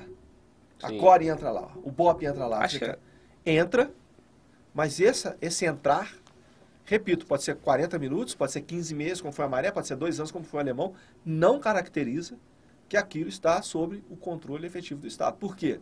Porque quem detém o controle efetivo é aquele que é capaz de impor o sistema normativo. Entendeu? Então, cara, esse é um negócio assim. Chama atenção, né, cara? São coisas assim aparentemente óbvias, mas que às vezes a gente não linka essas ideias, né, cara? O cara, caraca, a situação tá preta, a situação, a situação é. é, é difícil, né, cara? É, e, é, e também é difícil chegar numa, numa, numa conclusão que dê esperança pra gente, né? Infelizmente. É. Bem é difícil. difícil. Mas assim, a questão é a seguinte, eu particularmente acredito que exista a solução. O problema, cara, é que invariavelmente é uma solução de longo prazo. Porque aquele que falou, são décadas construir esse problema, vão precisar de décadas para desconstruir o problema. O que é mais frustrante é que você não vê absolutamente nada sendo feito hoje que sinalize para que daqui a meia dúzia décadas, dez décadas, etc., você vai ter esse problema resolvido, entendeu? Até porque no campo político nós temos problemas estruturais, é, como você colocou, não é problema é, é, da política, é do político. Como é que você colocou? Eu falei assim que a gente às vezes confunde o objetivo político ah, é, do objetivo, objetivo do, do, político. político né? Perfeitamente. Né? E nós temos uma cultura aqui totalmente imediatista, é. de curto prazo sempre, uhum. no máximo ali em curto, médio prazo, porque o cara está preocupado com os quatro anos de mandato dele, do terceiro para o quarto ele está preocupado com a reeleição. É, mas isso assim, é, isso, isso, é um problema da democracia. Vou dar um exemplo. É, vamos olhar para o mundo. Você pega a China, a estratégia da China, ela tem um horizonte temporal hoje de 2049, que é quando se comemora os 100 anos da Revolução Comunista de Mao. Tá? É, então, o horizonte temporal é 2049. Você pega o Vladimir Putin na Rússia, ele falou que já vai ficar lá até 2036. Então, assim, o horizonte temporal desses governos que não são verdadeiramente democráticos, ele tem um horizonte temporal muito. Você fazer planejamento estratégico de, é, é uma maravilha. Mas você pega os Estados Unidos, que é uma das desvantagens competitivas dos Estados Unidos. Ele faz estratégia para quatro anos, cara. Podendo renovar por mais quatro. Cara, foi o que eu falei, quatro anos você não faz nada. Pô. Então você pega, por exemplo, o, o, o, a guerra do Afeganistão e do Iraque. Os Estados Unidos eles estavam conseguindo vencer, eles estavam perdendo a guerra do Iraque Cara, conseguiram virar o jogo, cara. Os Estados Unidos estavam ganhando a guerra do Iraque. Aí o Obama, o presidente Barack Obama, foi eleito. E ele acreditava que o, o esforço tinha que ser no Afeganistão, não tinha que ser no Iraque. Ele resolveu acabar com a... tirou todo mundo do Iraque. Eles estavam ganhando a guerra. Até porque, em tese, o, o inimigo foi neutralizado, que é o Saddam, né? E aí, desculpa se eu estou falando não, uma não, merda. Assim, o Saddam mas... já tinha sido neutralizado, eles, o problema tinha se virado a Al-Qaeda no Iraque. Só que eles, tinham, eles estavam vencendo, venceram a Al-Qaeda no Iraque. Só que eles não consolidaram aqueles ganhos. Eles estavam consolidando aquele ganho, mas aqui, eu estou chamando a atenção porque o Obama chegou lá e falou assim, não, tira daqui. Aí o Obama tirou e deu um outro rumo para a política norte-americana. Aí depois do Obama veio o Trump, que deu um outro rumo. No... Sim, sim, então, assim, sim, essas, essas alternâncias que são saudáveis na, no, na concepção democrática da coisa, é, em termos de estratégia, é uma droga, cara. Porque você fazer estratégia para quatro anos, para oito anos, cara, é dificílimo. Então, esse é um problema da, estrutural da democracia. Então, quando você pega um problema como a, a, a segurança, essa, essa, questão de segurança sistêmica que a gente tem no Brasil, é, é dificílimo, porque você não consegue fazer. Você tem que mostrar resultado tangível em quatro anos. Então, você apela para aqueles indicadores que eu falei, não é isso? Você faz investimento naquilo que aparece, você vai investir em viatura, não vai investir em software, não é isso? Então, assim, isso é um complicador, cara. É, mas assim, isso tem que funcionar porque a gente vive no Estado democrático. Exatamente, direito, tem que ter solução para isso. E, é. e, tem que ter solução. O problema é a questão cultural mesmo, porque assim, é, não sabem separar o que é interesse de nação para interesse, interesse de governo. político do interesse do político. É, exato. Que, é, que é assim, o interesse é, é, é isso, o interesse é, porra, a estratégia é, nacional da estratégia de governo. Exatamente. Do, é, que o governo são os quatro anos, é o governo dele. É, concordo contigo. Só que tem que ter aqui, aqui, aquele valor máximo é. que transcende qualquer Exatamente. governo. E Exatamente. nós não temos essa cultura. Talvez outras nações mais evoluídas, Europa e tal, conseguem fazer isso. Ainda não sendo uma ditadura, como uhum. o Chico você citou, China e Rússia e tal. É, é isso. O, o legado, os, o, o que a China está colhendo hoje já já está sendo é lógico plantado há muitas décadas né? muitas né? décadas né? é isso irmão estou satisfeito na verdade eu ficaria aqui mais né 11 23 já te roubei quanto tempo aí cara três horas e quase três horas tempo, e meia né Tem que ver se foi bom, né, cara? Não, foi, foi. Ficou bom? Toda certeza foi. É, e, e o bom aqui pra mim e, e pro canal, e eu falando pelo canal, né? Porque aí a audiência tá aqui com a gente, então ela legitimiza isso, né? Cara, é o conteúdo. Então, assim, o bom não é número, visualização, é o conteúdo. O conteúdo foi valiosíssimo. É, vamos fazer os cortes. É, a equipe dos cortes vai trabalhar os cortes. A Thumb já participou de um podcast antes. Já participou antes. Tu fez a gravação Eu fiz a gravação com, Com- com tá- com o- com o João, né? É, o. O Chaves. Pô, me deu um branco aqui agora, não. O Diário da Honra. Diário da Honra. Sim. Diário da Honra. Sim. Foi muito bacana. Foi muito bacana. E acabou que coincidiu, né? A gente, tá- a gente já tá conversando há muito tempo, né? E agora vai, saiu aqui, vai sair lá também. É. Tu vai ficar aí. O teu rosto vai ficar estampado no YouTube, então, o mês todo, ver, cara. né? Aqui e lá. É, e o conteúdo? Acabou que foi a mesma coisa? O que falou Ah, aqui, velho, falou algumas lá? coisas, é, algumas coisas foram. Não tem como fugir, né? Não tem como fugir, né, cara? Algumas coisas não tem como fugir. Mas, Mas- a gente conversou por mais tempo, né, cara? O que eu quero te alertar é que se você nunca, este- nu- nu- nunca esteve num corte, se prepare, porque teu rosto vai estar lá numa thumb e fica tranquilo que no final dá certo. A equipe é boa. Nós vamos pegar trechos, entendeu? Tá. Então, trechos do que foi falado. Essa transmissão aqui, eu, eu entendo que o conteúdo foi muito bom. Nós vamos daqui, de repente, sai cinco, seis, sete cortes. Entendeu? Então, são sete reproduções em frações menores. Porque nós ficamos três horas e meia. Nem todo mundo tem disponibilidade Aham, claro, é. para assistir as três horas e meia. Então, o cara vai assistir cinco minutos, depois mais sete minutos. E aí, se nós vamos fazendo o trabalho do podcast. Excelente. Deixa eu só, cara, é, ler o superchat, tá? Porque eu não fiz isso antes que arranque meu pescoço aqui. É, vou começar aqui do, do último pro, pro, pro começo, porque é o que está mais próximo. O Itachi deixou dois reais de superchat, mas não deixou mensagem. É, MVPC deixou 10 de superchat. Gratidão, obrigado, irmão. Mas não deixou mensagem. Gostaria de ver a mensagem de vocês, cara. Mandem superchat, o canal precisa, é bom pro canal, o canal tem despesas, mas o principal é deixar sua mensagem para que o nosso convidado possa ler, responder e comentar a tua dúvida, tá bom? Ou agradecer aí a o, o teu carinho. É, Eu vou ter que abrir aqui, cara. Ô, produção, tu tem o superchat inicial aí, cara? Vê se você consegue me facilitar. É, Visaco, se tu quiser, cara, já é, aproveitar e faz, ir para umas considerações finais e tal, enquanto eu procuro aqui, fica à vontade, tá? Aquela câmera, você sabe, é sua, né? Beleza. Cara, eu queria agradecer mais uma vez a oportunidade, cara. É, Desculpa aí se a gente falou muito, se a gente foi muito técnico, a gente entrou muito na seara ali do, do pessoal de segurança pública, das nossas forças policiais. Desculpa se a gente falou alguma besteira aí. É, aproveito também aí para reiterar, fazer a propaganda dos livros aí mais uma vez. Tudo que a gente falou aqui, praticamente tudo que a gente falou, tá nesses livros aqui, o Guerra Irregular, o Guerra na Era da Informação. São leituras bem, bem fáceis, vale a pena. E quem se interessar de quebra também vai o Lawrence da Arábia ali, que é uma leitura muito interessante. E por fim, a recomendação do livro aí que a gente fez menção também do Rogério Greco com o Leonardo Novo, Sistema Jurídico Policial, a verdadeira guerra trabalho dos seus operadores. Esse aí. Muito bom. De- do que nós falamos aí, o, o Guerra Irregular é o que tem, tem mais Não, aí? guerra irregular e guerra na era da informação, os dois. É? os dois complementam. E, e muito nesse capítulo do, do, do- do livro do, do Greco e do Novo também. Pelo título do Guerra na, na Era da Informação, eu penso que seria alguma coisa... Não, não tem muita questão de, de, de Não tem a ver com... cibernética. Não é tecnológico, Não, não é né? Mas é tecnológico. realmente o termo informação, que é essa questão... Assim, o, o- só para você ter ideia aqui, esse, o Guerra na Era da Informação, ele começa, a introdução dele, ele começa narrando um episódio que aconteceu do entreveiro na maré. Sim. Então, assim, no dia 12 de novembro de 2014, na manhã de sol da comunidade do Rio de Janeiro, tal, na Vila dos Pinheiros. Então, assim, tem tudo a ver com o que a gente falou aqui. Não é uma abordagem tecnológica, não, muito pelo contrário. Pô, legal. Entendeu? Então, vale a Bom. pena, vale a pena.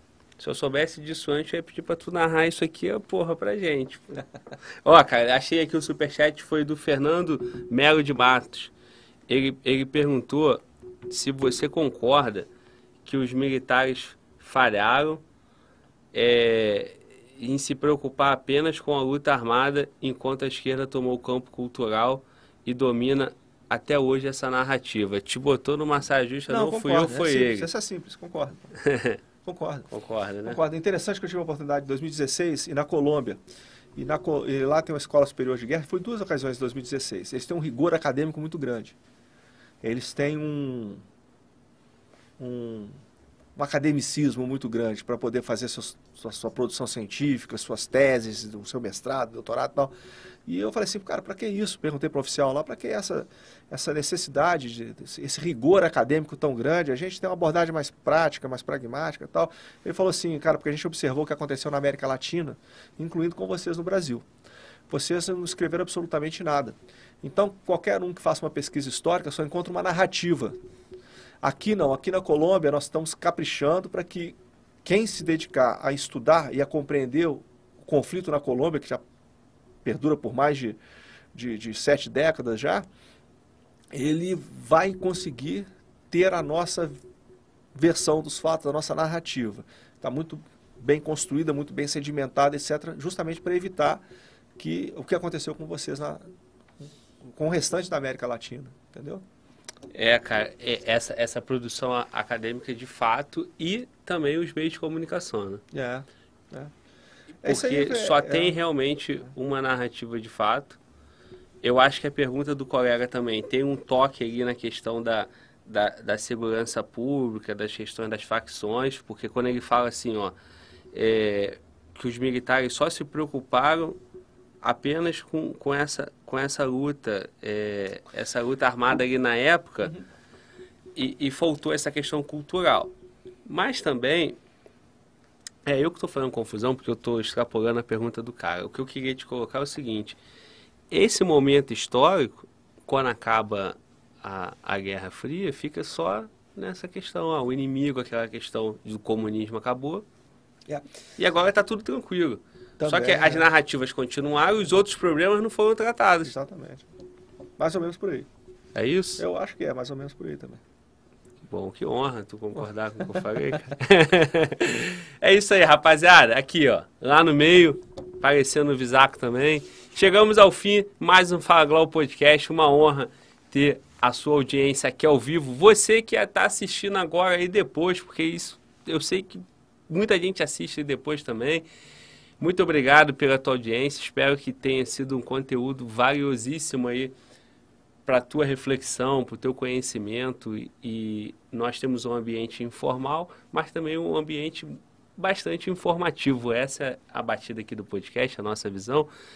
E só funciona porque tem você, beleza? Então, gratidão. Mais uma vez, recomendo os livros do, do Visacro, tá bom? É, os livros mesmo, porque livros, né? são, são três de autoria, mas outros três de coautoria, né? Exatamente. Então, é, as redes sociais, eu já botei na, o link do teu Instagram na Beleza. transmissão, Beleza. mas é Alessandro Visaco. É arroba Alessandro Visaco. Isso aí. No YouTube tu não tá, né? Não, não tô. Te convido, venha pro YouTube também, porque o YouTube é muito bom.